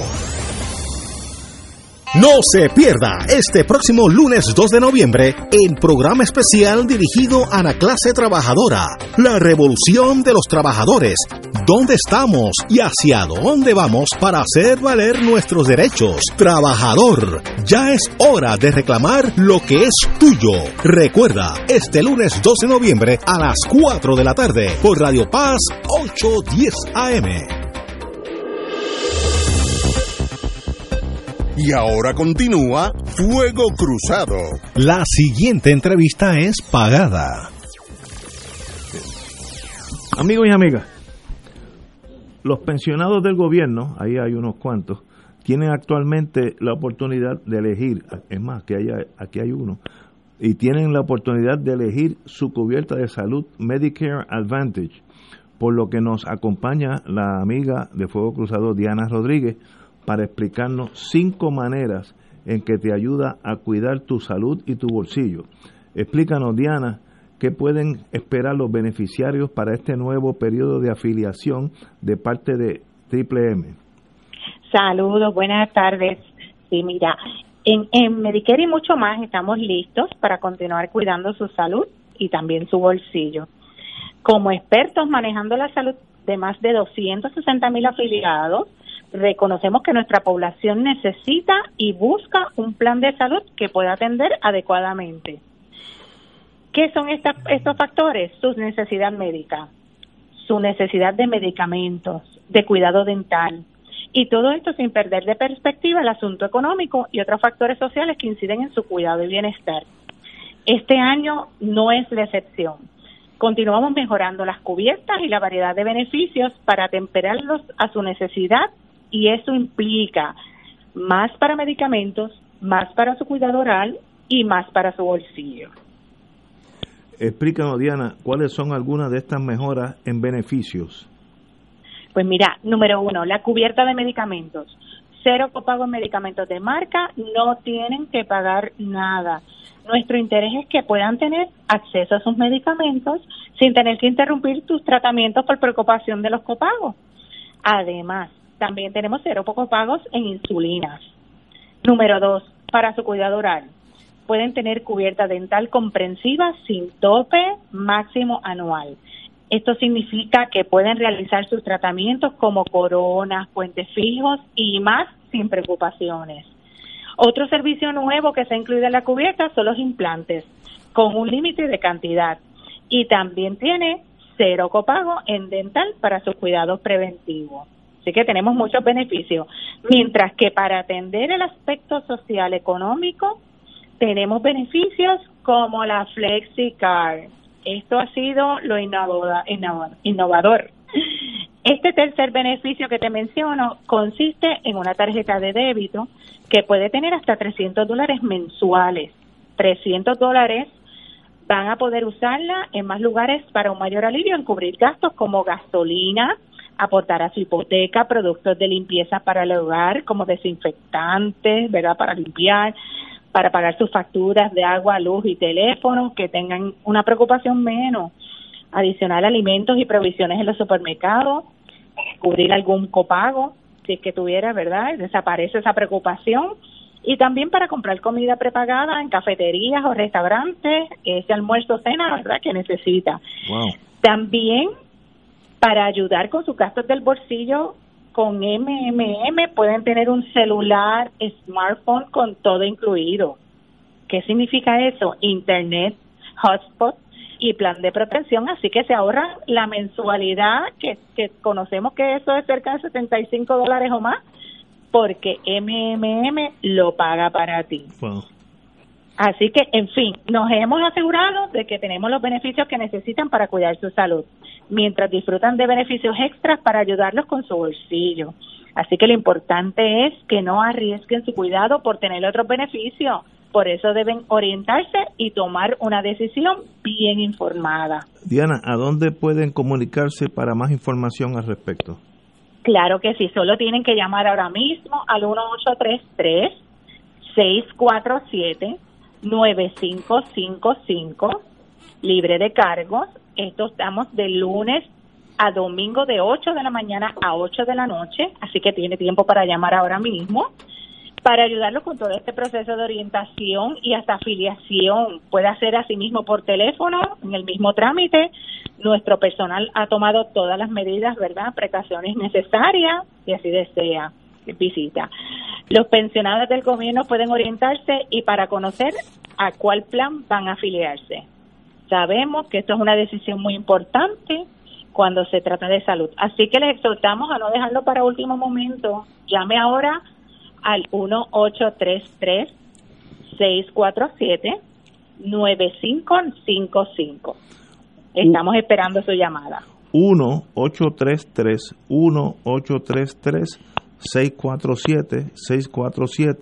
1-833-647-647-9555. Diana Rodríguez, como siempre, un privilegio tenerte aquí con nosotros en Fuego Cruzado. muy amable. Muy buenas tardes. Buenas noches, perdón. Buenas vamos, noches. vamos a una pausa. Esto es Fuego Cruzado por Radio Paz 810 AM. ¿Sabías que personas sin síntomas pueden propagar el COVID-19? El municipio de Carolina se preocupa por ti y los tuyos. Por eso, queremos que te protejas correctamente. Usa tu mascarilla cubriendo nariz y boca. No la toques mientras la tienes puesta y recuerda que menores de dos años no deben usarla. Cuando te la quites, bótalas o lávalas inmediatamente. Si eres positivo al COVID, llama a la línea confidencial de ayuda a ciudadanos positivos de Carolina al 787-701-0995. Porque te queremos saludable, edúcate, protégete y evita el contagio. Autorizado por la Oficina del Contralor Electoral. Charlie Delgado. Tiene un récord impecable. Charlie Delgado. El caballero de la política. Charlie Delgado. Es un administrador probado. Charlie Delgado. El líder que Puerto Rico necesita. Juntos ganamos. Anuncio pagado por Comité Amigos Carlos Delgado Altieri. Eje, beneficiario de Medicare. ¿Sabías que ahora con tu nueva tarjeta de Triple S Advantage Mastercard lo tienes todo en uno? Pues sí, más beneficios de salud, más acceso a tus OTCs. Puedes pagar la compra y limpieza del hogar y tienes dinero para que con la misma tarjeta de Triple S, sí, la del plan, compres lo que necesites. Todo esto sin sacrificar tus beneficios de salud, tu familia y Triple S Advantage, una gran red. Triple S Advantage es una organización de cuidado coordinado y de proveedores preferidos con un contrato con Medicare. La afiliación a Triple S Advantage depende de la renovación del contrato. Fuego Cruzado está contigo en todo Puerto Rico. Concluye la jornada electoral y Fuego Cruzado te ofrece la cobertura más completa de los incidentes ese martes 3 de noviembre, los resultados según se producen y la proyección de los vencedores antes que nadie. Intégrate al equipo de Ignacio Rivera y nuestro panel de expertos analistas y recibe la información más fidedigna el día de las elecciones. Elecciones 2020, martes 3 de noviembre, 3 de la tarde en adelante por Radio Paz 810 AM y la cadena de Fuego Cruzado, con la perspectiva más certera del ambiente electoral nacional y en los Estados Unidos, con el auspicio de Jeep. La aventura continúa. Acompáñanos del 19 al 23 de octubre en el Telemaratón. Todo es tuyo, Señor. Y ayúdanos a tejer historias de fe en el canal que promueve la verdad del Evangelio. Recuerda, sin Él, nada ha sido hecho. Únete a tu canal católico del 19 al 23 de octubre en el Telemaratón. Todo es tuyo, Señor. Comunícate al 787-325-90 de 9 de la mañana a 2 de la tarde y contribuye al sostenimiento de Teleoro Canal 13, el canal de la familia, televisión de fe y cultura. Y ahora continúa Fuego Cruzado. Bajo una orden de arrestos domiciliarios, retuvimos aquí a don Pedro Sade Así que me perdona por... u- te- tuvimos que usar la fuerza para que no saliera por la puerta, eh, pero porque tenemos otras otros otras áreas, además del, de la noticia que ha salido de Luma, que estoy seguro que mañana va a ser algo controversial, pero eh, háblanos del negociado de energía. ¿Por dónde van esos, esos Sí. truenos? Sí, bueno, el negociado de energía es como un, un subtema de, de- del problema de Luma, de cómo fue que el negociado aprobó ese contrato.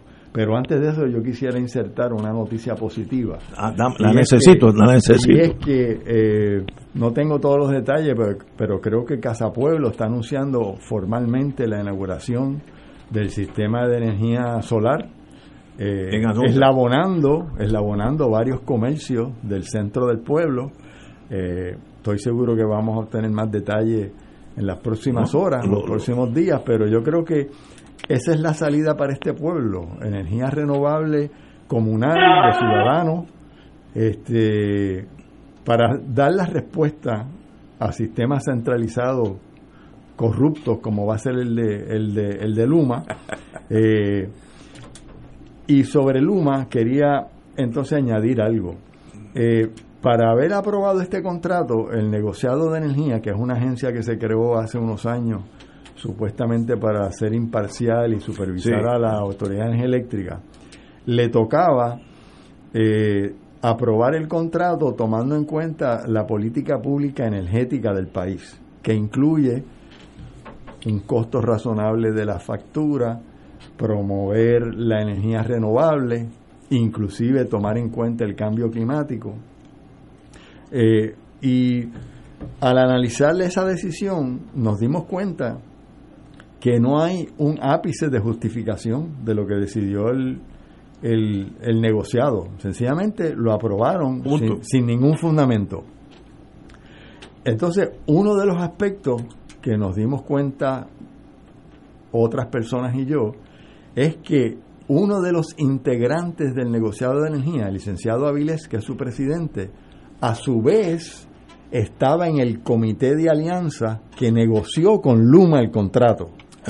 Es decir, que él le tocó, como presidente del negociado, juzgar algo con respecto al cual él fue parte negociadora. Y eso se ha traído a la consideración de, de los tribunales, está, está pendiente, eh, pero eh, yo creo que en términos de la falta de la llamada transparencia que nos hablan, eh, pues eso, eso es un aspecto que, que, que quería señalar. Me, me preguntan desde Mayagüez, una amiga de este programa, profesora, ¿se puede impugnar el reglamento 2020 si lo aprobaron sin haber habido participación pública? La contestación es que sí. Cuando se apruebe, está. eh, ah, todavía no se ha aprobado. No se ha aprobado, se sometió a vistas públicas. Veo, Y veo. se han señalado todas estas fallas. eh, no hay indicios de que realmente la Junta vaya a escuchar, así que muchos de nosotros estamos anticipando, espero que no, que ese Habría reglamento se va a aprobar y entonces habría que ir al Tribunal de, de Apelaciones a impugnarlo. En los términos normales, ¿para cuándo se aprobaría? ¿Un mes, dos meses, una semana? No, tiene es difícil, es Difícil anticiparlo, pero eh, las noticias que llegan de la Junta y por expresiones de la presidenta de la Junta se proponen hacerlo rápidamente por los intereses precisamente que se han mencionado aquí. Sí, por- para construirlo antes. Yo imagino que eso es igual que Luma está vendiendo mi, mi joya en la corona es que yo voy a hacer esto mucho más barato y ustedes van a coger el crédito político. Yo imagino que este reglamento van a decir, con este reglamento voy a crear mucho más empleo y ustedes también van a coger el crédito de la economía, etcétera. Yo, me imagino que es la, la lógica detrás de este reglamento. La gente no hace reglamento por hacer reglamento, ¿no? sino que siempre hay un bien que se persigue. El problema con el reglamento, aparte de la falta de, de, de participación efectiva, es que se han incurrido una serie de fallas legales.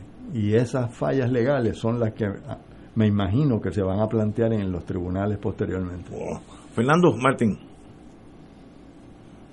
Fernando. Oye, Está desconectado, está desconectado. Fernando. De verdad que bregar con Luma, ¿oíste? de que tocamos la palabra Luma, esto ha sido un desastre eléctrico. Pero, con- nuevamente, Sade, un privilegio tenerte Muchas- aquí. muchas gracias, Y, muchas gracias. y espero que triunfes, porque si tú triunfas, triunfamos todos. Así que Un esfuerzo colectivo. Muchas bueno, gracias. cuenta con nosotros, hermano. Hasta luego. Bueno, la noticia que hay que tocar también, eh, de paso, ya comenzaron la votación anticipada en Florida. Me dicen que ahí eh, la gente llegó a las 3 de la mañana para abrir a las 8. Así que hay un gran interés en Florida por votar y eso es bueno para los demócratas eh, porque ese es el pueblo que no votó en las últimas. Así que espero. Y hay un, una encuesta de Estados Unidos que di- indicó hoy que hay 10 puntos de diferencia entre Biden y Trump. Así que yo espero que eso se quede, que sea chiqui, el comienzo de, de, de una, una puntuación mucho más alta entre esos dos, porque yo creo que es menester de todos nosotros eh, volver a la racionalidad en la Casa Blanca. Eh, yo estoy más mucho más envuelto emocionalmente allá que acá, porque aquí gana uno o el otro, pues son gente eh, cuerda, uno o el otro, nos, nos pueden dividir asuntos ideológicos, pero básicamente somos todos puertorriqueños, allá es mucho más serio. Bueno, la, la economía que heredará el próximo gobernante. Eh, yo lo leí y me di, si hubiera sido candidato me hubiera dado de baja, por- porque eh, los, los eh, indicadores económicos seleccionados, para mí, y aquí tenemos un economista, pero no son muy halaga- halagadores. ¿Cómo, ¿Qué tú entiendes de esta, de esta noticia de dos páginas? La economía que heredará el próximo gobernante. Vamos a decir que ya ganamos, ya juramentamos, el próximo que sea, ¿qué hacemos? Bueno, esta noticia, eh, por cierto, la periodista que la escribe es Joan Isabel González, una buena amiga, muy buena periodista. Eh, primero, hay que reconocer un punto. Desde el 2006 hasta el 2020, y ya estamos a punto de que termine el 2020, el año calendario al menos, estamos en octubre, ha habido contracción económica en Puerto Rico. Pero aquí en el artículo puntualizan el contraste del año fiscal 2019 al año fiscal 2020. El año fiscal 2020 terminó hace cuatro meses, el 30 de junio. El primero de julio comenzó el año fiscal 2021, que es el año en curso. Ahora bien, refiriéndonos a ese contraste del año fiscal 2019 y 2020, ventas al detal, pues han bajado y han bajado en casi 10%. Total de exportaciones, pues han bajado. Total de importaciones, pues han bajado. El número de unidades residenciales vendidas, pues ha bajado. La tasa de ocupación en hoteles y paradores, pues han bajado, sobre todo, recordemos que parte del año fiscal eh, 2020 hemos estado bajo pandemia desde marzo del 2020. Número de pasajeros en cruceros, pues ha bajado. Índice, índice de compras en la manufactura, la manufactura se ha contraído. Pero el grave problema es, ¿qué va a hacer el gobernador cuando lo elijan el 3 de noviembre o cuando asuma la, la, El la- 2 de enero. el cargo el, el ¿Qué? 2 de enero? Bueno, hay algo muy, muy, muy interesante. En otro artículo, en otra, en otro periódico, le señalan que urgen políticas macroeconómicas para la, recu- para la recuperación. Pero ¿qué, ¿qué pasa? ¿Cuáles son las políticas macroeconómicas? Bueno, hay una, la política monetaria. Pero esa Puerto Rico nunca, ni tiene ni ha tenido nunca política monetaria porque no tiene banco central, no tiene una moneda propia. La, política monetaria la dispone el sistema de reserva federal de Estados Unidos. Bueno, política fiscal. Bueno, desde hace ya cuatro años al gobernador le respira sobre la nuca y a la Asamblea Legislativa también, a todo el gobierno de Puerto Rico, la Junta de Control Fiscal, precisamente de control fiscal. Pero hay un, otro problema más. ¿Quiénes van a ejecutar esa política fiscal, esa política gubernamental? ¿Quiénes, ¿Cuáles son los instrumentos operacionales? El Banco Gubernamental de Fomento no existe. El Banco de Desarrollo está en crisis. Y la Junta de, Pla- de Planificación subsumida. Sigo después, que ahora No, no, eh, tenemos un sí, continuemos, continuemos. Ah, Tenemos continúo. 10 minutos, sí. Está bien. El Banco Gubernamental de, Fondo, de, de Fomento desapareció, quebró. El Banco de, de, de, Desarrollo, hace escasamente unas par de semanas estábamos discutiendo aquí que estaba en crisis. De hecho, una de las de los elementos que detonó la crisis es que vendió una cartera de préstamos que estaba en buen estado, la vendió a descuento y eso ha ido pues reduciendo la capacidad del banco. Y la Junta de Planificación, ¿qué planes vamos a tener en Puerto Rico si la Junta de Planificación está subsumida bajo el Departamento de Desarrollo Económico y no sirve para hacer reglamentos, menos, menos aún va a hacer planes? Así que tenemos una contracción económica, se urgen políticas macroeconómicas de desarrollo, no tenemos la capacidad para hacerlas, no tenemos los instrumentos para hacerlas. En resumidas cuentas, no se trata exclusivamente de que tenemos un problema económico, es que tenemos un profundo problema político y cuando digo problema político no estoy hablando meramente de política eh, eh, partidista, sino de el sistema político, la estructura política, la capacidad política, la subordinación a Estados Unidos, todo, todo eso, toda esa mezcla sistémica imposibilita en estos momentos cualquier política de desarrollo. Eh, con esas noticias, voy a dejar a Fernando hablar porque necesito recollect my thoughts. Eh, ¿qué, bueno, pues, pues ¿qué, solución tenemos, si alguna? Bueno, mira, lo, lo, lo primero que es que hay que salir de la gente que ha enterrado al país. O sea, ante todo esto que estamos discutiendo, ¿puede alguien racionalmente pensar que pueden ser los populares o los PNP los que resuelvan esto? O sea, la, la pregunta es, ¿qué, qué, qué, qué parte de esto es lo, que, es lo que no entendemos? O sea, el día que venga el juicio final, que vendrá, al Partido Popular y al PNP, entre el, entre el pliego, entre los cargos del pliego acusatorio, uno de los más graves va a ser, y lo digo por lo que hablábamos ahorita con el licenciado Sade, uno de ellos va a ser que desacreditaron la iniciativa pública hasta tal punto, porque robaron, porque saquearon, porque fueron negligentes, porque todo era para los amigos y parientes, eh, porque, porque era todo era el patronajo, porque todo era colocar a los cómplices. Tanto hicieron que desacreditaron la iniciativa pública hasta el punto donde la persona común y corriente que camina por la calle llegó a la conclusión de que donde pisa el gobierno no crece más hierba. Y por lo tanto, cada vez que hay un problema, alguien anuncia como la salvación del país la privatización. Claro que es otra manera de ayudar a un pariente. Porque ¿quiénes son los privatizadores y sus abogados y sus brokers de seguro y su entorno? no hay nada más que ver. Entonces resulta que la, la gran contribución del PNP y el Partido Popular acabó siendo desacreditar la iniciativa colectiva, denigrar nuestra capacidad como sociedad para siquiera poder proveer energía eléctrica y un viaje en lancha a Vieques. Entonces, esa culpa que tiene mucho que ver con la crisis sistémica que hablaba Paco, de, todo, de, todas las estructuras de la relación política y económica que están venidas a menos. Entonces hay que ver que esto tiene que ver también con la total eh, eh, corrupción institucional y la falta de vocación y voluntad política de los partidos que nos han gobernado.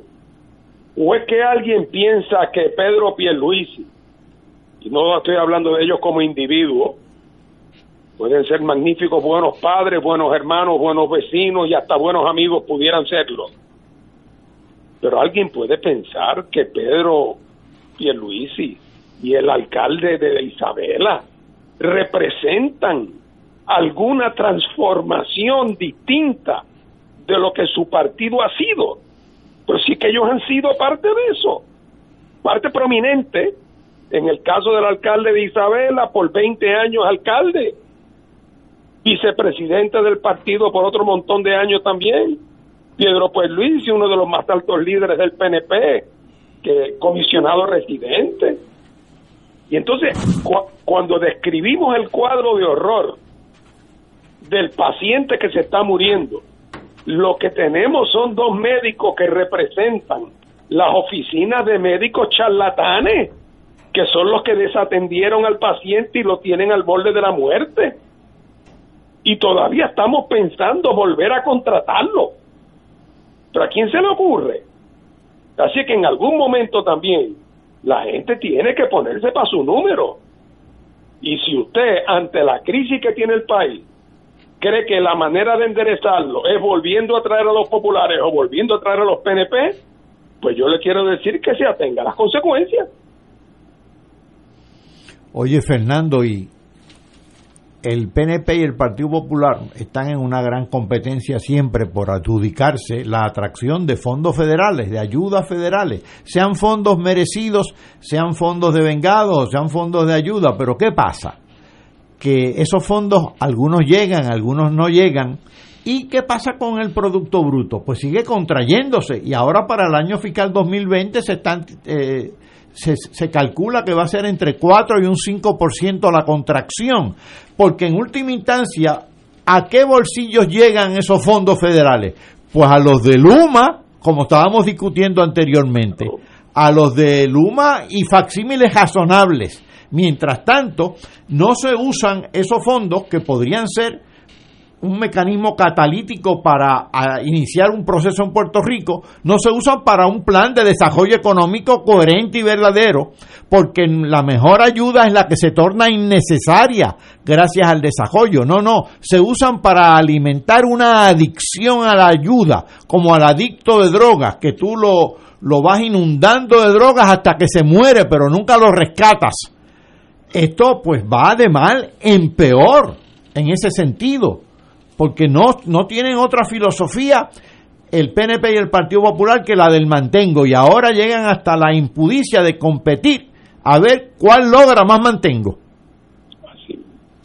Bueno, a eso solamente puedo decir que siempre cuando busquemos qué, qué, qué hay detrás de Luma, qué hay detrás del famoso reglamento 2020 para flexibilizar el, la ley de, uso de, de uso de terreno, estoy seguro que si buscamos con la lupa vamos a encontrar a las personas con nombre y apellido, que son los que se benefician, los agentes locales, los alcahuetes locales, que algunos casos también son grandes grandes empresarios y en otros casos son abogados o son cabilderos y los vamos a encontrar y vamos a saber su vínculo con el financiamiento de las campañas.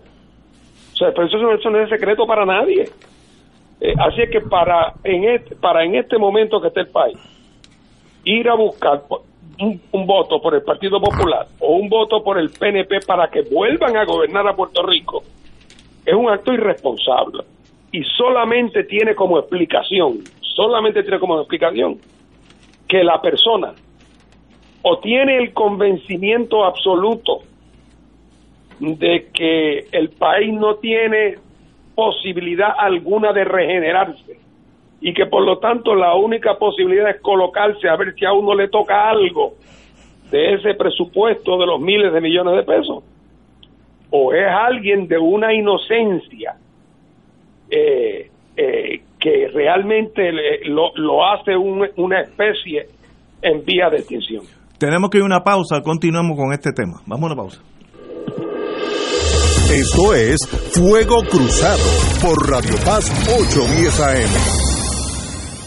Charlie Delgado. Va a echar para adelante la agricultura. Charlie Delgado. Me valora como madre y jefe de familia. Charlie Delgado. Creo en su proyecto de educación. Charlie Delgado. El líder que Puerto Rico necesita. Juntos ganamos. Anuncio pagado por Comité Amigos Carlos Delgado Altieri. Fuego Cruzado está contigo en todo Puerto Rico. Seamos como los gemelos usan su MMM Flexi Card. Mateo, gasolina o copago de laboratorio. Gasolina. Melquiades, la mixta de la cafetería o detergentes. La mixta. ¡Ganaron! Con la nueva MMM Flexi Card pueden pagar comida preparada, OTC, agua, luz, teléfono y la hipoteca. MMM cuida tu salud y tu bolsillo. Llama ya. MMM Healthcare LLC es un plan HMO con un contrato Medicare. La afiliación en MMM depende de la renovación del contrato. Beneficio varía por cubierta. 2.6 millones de autos en Puerto Rico. Algunos de ellos con desperfectos.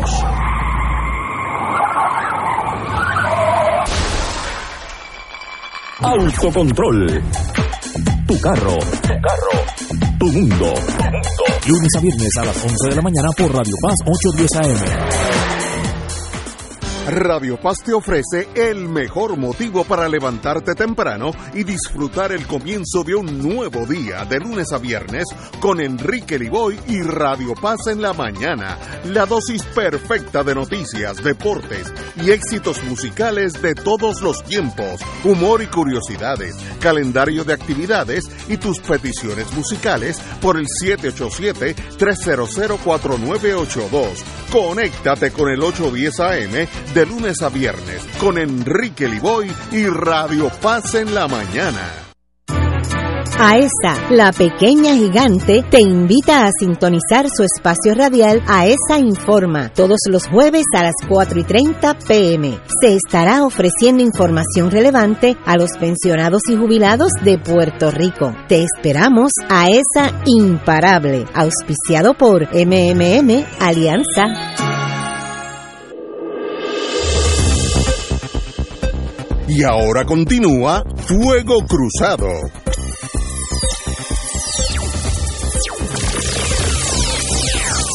Eh, compañero Martín, hoy en la página 6 del Nuevo Día sale que el licenciado Pierluisi recaudó más de 700 mil dólares en un, en un mes. Eh, Pedro Pierluisi recaudó 739 mil 127 en septiembre. Eh, algo más de tres veces lo que obtuvo en agosto. Eso tiene un indicio de algo que la gente se está arrimando al que estiman ya ganador o eso es sencillamente que el partido genera ese entusiasmo sea ganador o no. Martín, regreso a ti. Bueno, mira, hay de todo, ¿verdad? Porque siempre hay la persona que en su inocencia y sentido de tradición, pues le manda cinco pesos porque ese es el partido del cual era su abuelo o algo de esa naturaleza, o porque es estadista y cree que cualquier que, que, está resignado a que Puerto Rico ya el único posible futuro de Puerto Rico es sentarse en los escalones de la casa a esperar el cheque de los cupones, que ese es lo, a lo más que podemos aspirar como pueblo y que por lo tanto que sea el cheque más grande posible. Es, es, y hay mucha gente que piensa que han llegado a pensar eso, wow. que Puerto Rico no puede aspirar a más y que por lo tanto que sea el chequecito más grande posible.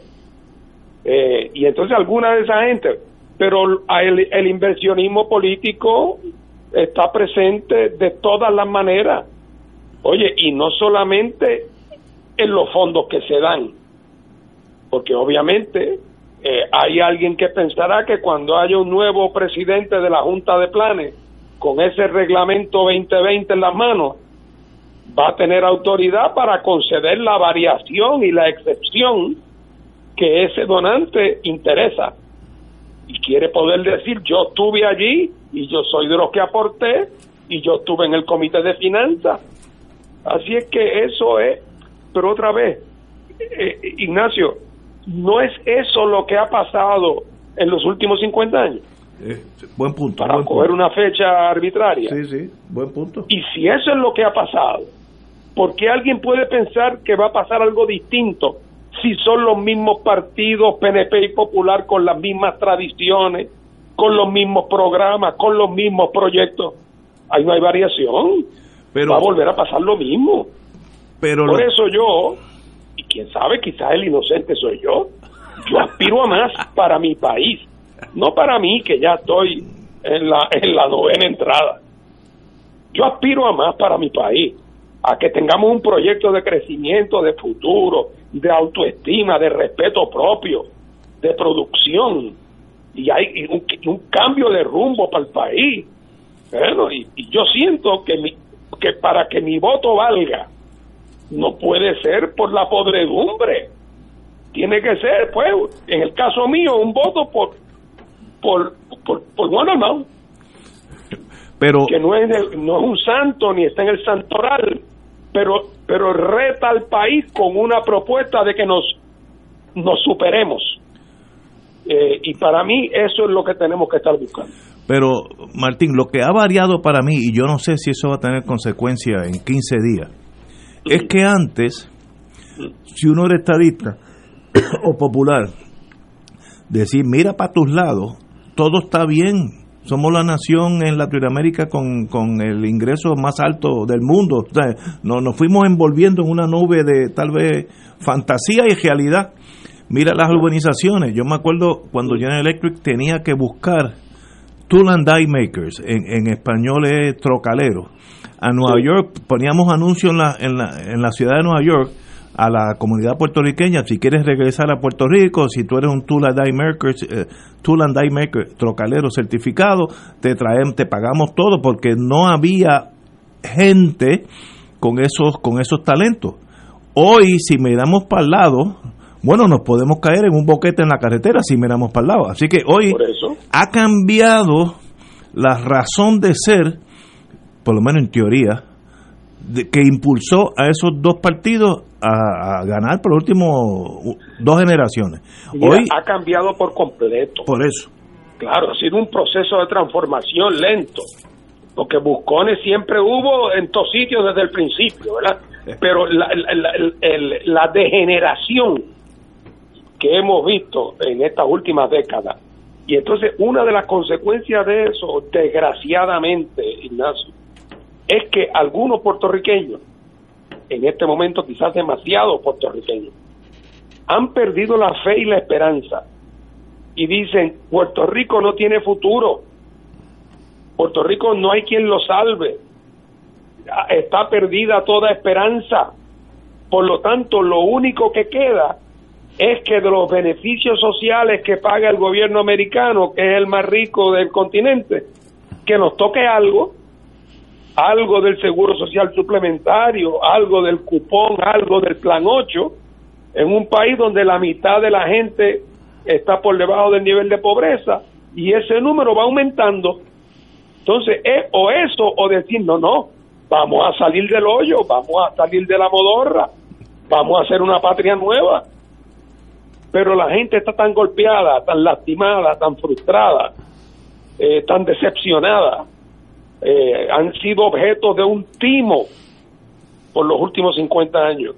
La pregunta es si la gente se va a resignar eh, a decir con tal yo lo único que ya me interesa bendito es que me llegue el chequecito si eso es lo único pues entonces tendremos un montón de votos por PNP y populares porque son gente que ya le, le cogió miedo a su propia sombra y no Sa- se atreven a emprender ningún camino por su cuenta sacar a la gente de la desesperanza es bien difícil, pero no es imposible. Hay una, una, una, una lucecita positiva, eh, estrictamente aritmética. Eh, todos aquí recordamos, o por lo menos algunos recordamos, los famosos copos electorales del Partido Popular, donde ganaban todos y cada uno de los municipios. En el 1996, el doctor Pedro Joselló, en el PNP, ganó por más de un 50%. Su hijo, en el, en el 2016, ganó por 42%. Ahora, parecen las encuestas decir que tanto el PNP como el Partido Popular están en el, en el 30 y pico por ciento. Es decir, el electorado se ha atomizado. La hegemonía de esos dos partidos como que se ha ido resquebrajando lentamente, poco a poco, más lentamente de lo que uno quisiera, ciertamente. Y porque uno confía que no hayan eh, hecho tanto y tanto daño que ya la redención sea imposible. Yo creo que todavía es posible, pero ciertamente eh, se han ido, se ha ido atomizando, se ha ido fraccionando el frente electoral eh, y eso pues ofrece posibilidades Vamos a ver si se materializan. Confiemos que sí, pero hay que trabajarlas. Yo veo, y esto es tratando de ser imparcial, que uno no lo es, pero yo veo que esa cantidad de dinero que Pierluisi levanta en un mes es un indicio del podería de su partido o gente arrimándose porque ya ven el barco llegar a puerto antes que el otro. El, el compañero y amigo Carlos Delgado, Altieri, eh, pidió una prórroga extra para entregar los reportes, así que debe ser una fracción de esos 700 mil en un mes, lo cual demuestra where the money is. Eso es fácil. Este domingo, este jueves 22, los candidatos debaten nuevamente, yo creo que hay que verlo. Eh, para mí puede ser crucial para los para lo, el, Partido Independentista, al igual que para Victoria Ciudadana. Este jueves es mucho más importante que los otros dos, que lo que están haciendo es damage control, que no, no perder los votos que ya tengo. Así es que las oportunidades están para el PIB y Victoria Ciudadana, según mi entender. Pero eso lo veremos el 3 de noviembre. Martín, un privilegio tenerte aquí, como siempre, hermano. Cómo no, saludos, Ignacio. Adiós, Paco. Saludos, suerte. Catalá, como siempre, un privilegio. Señores, hasta mañana.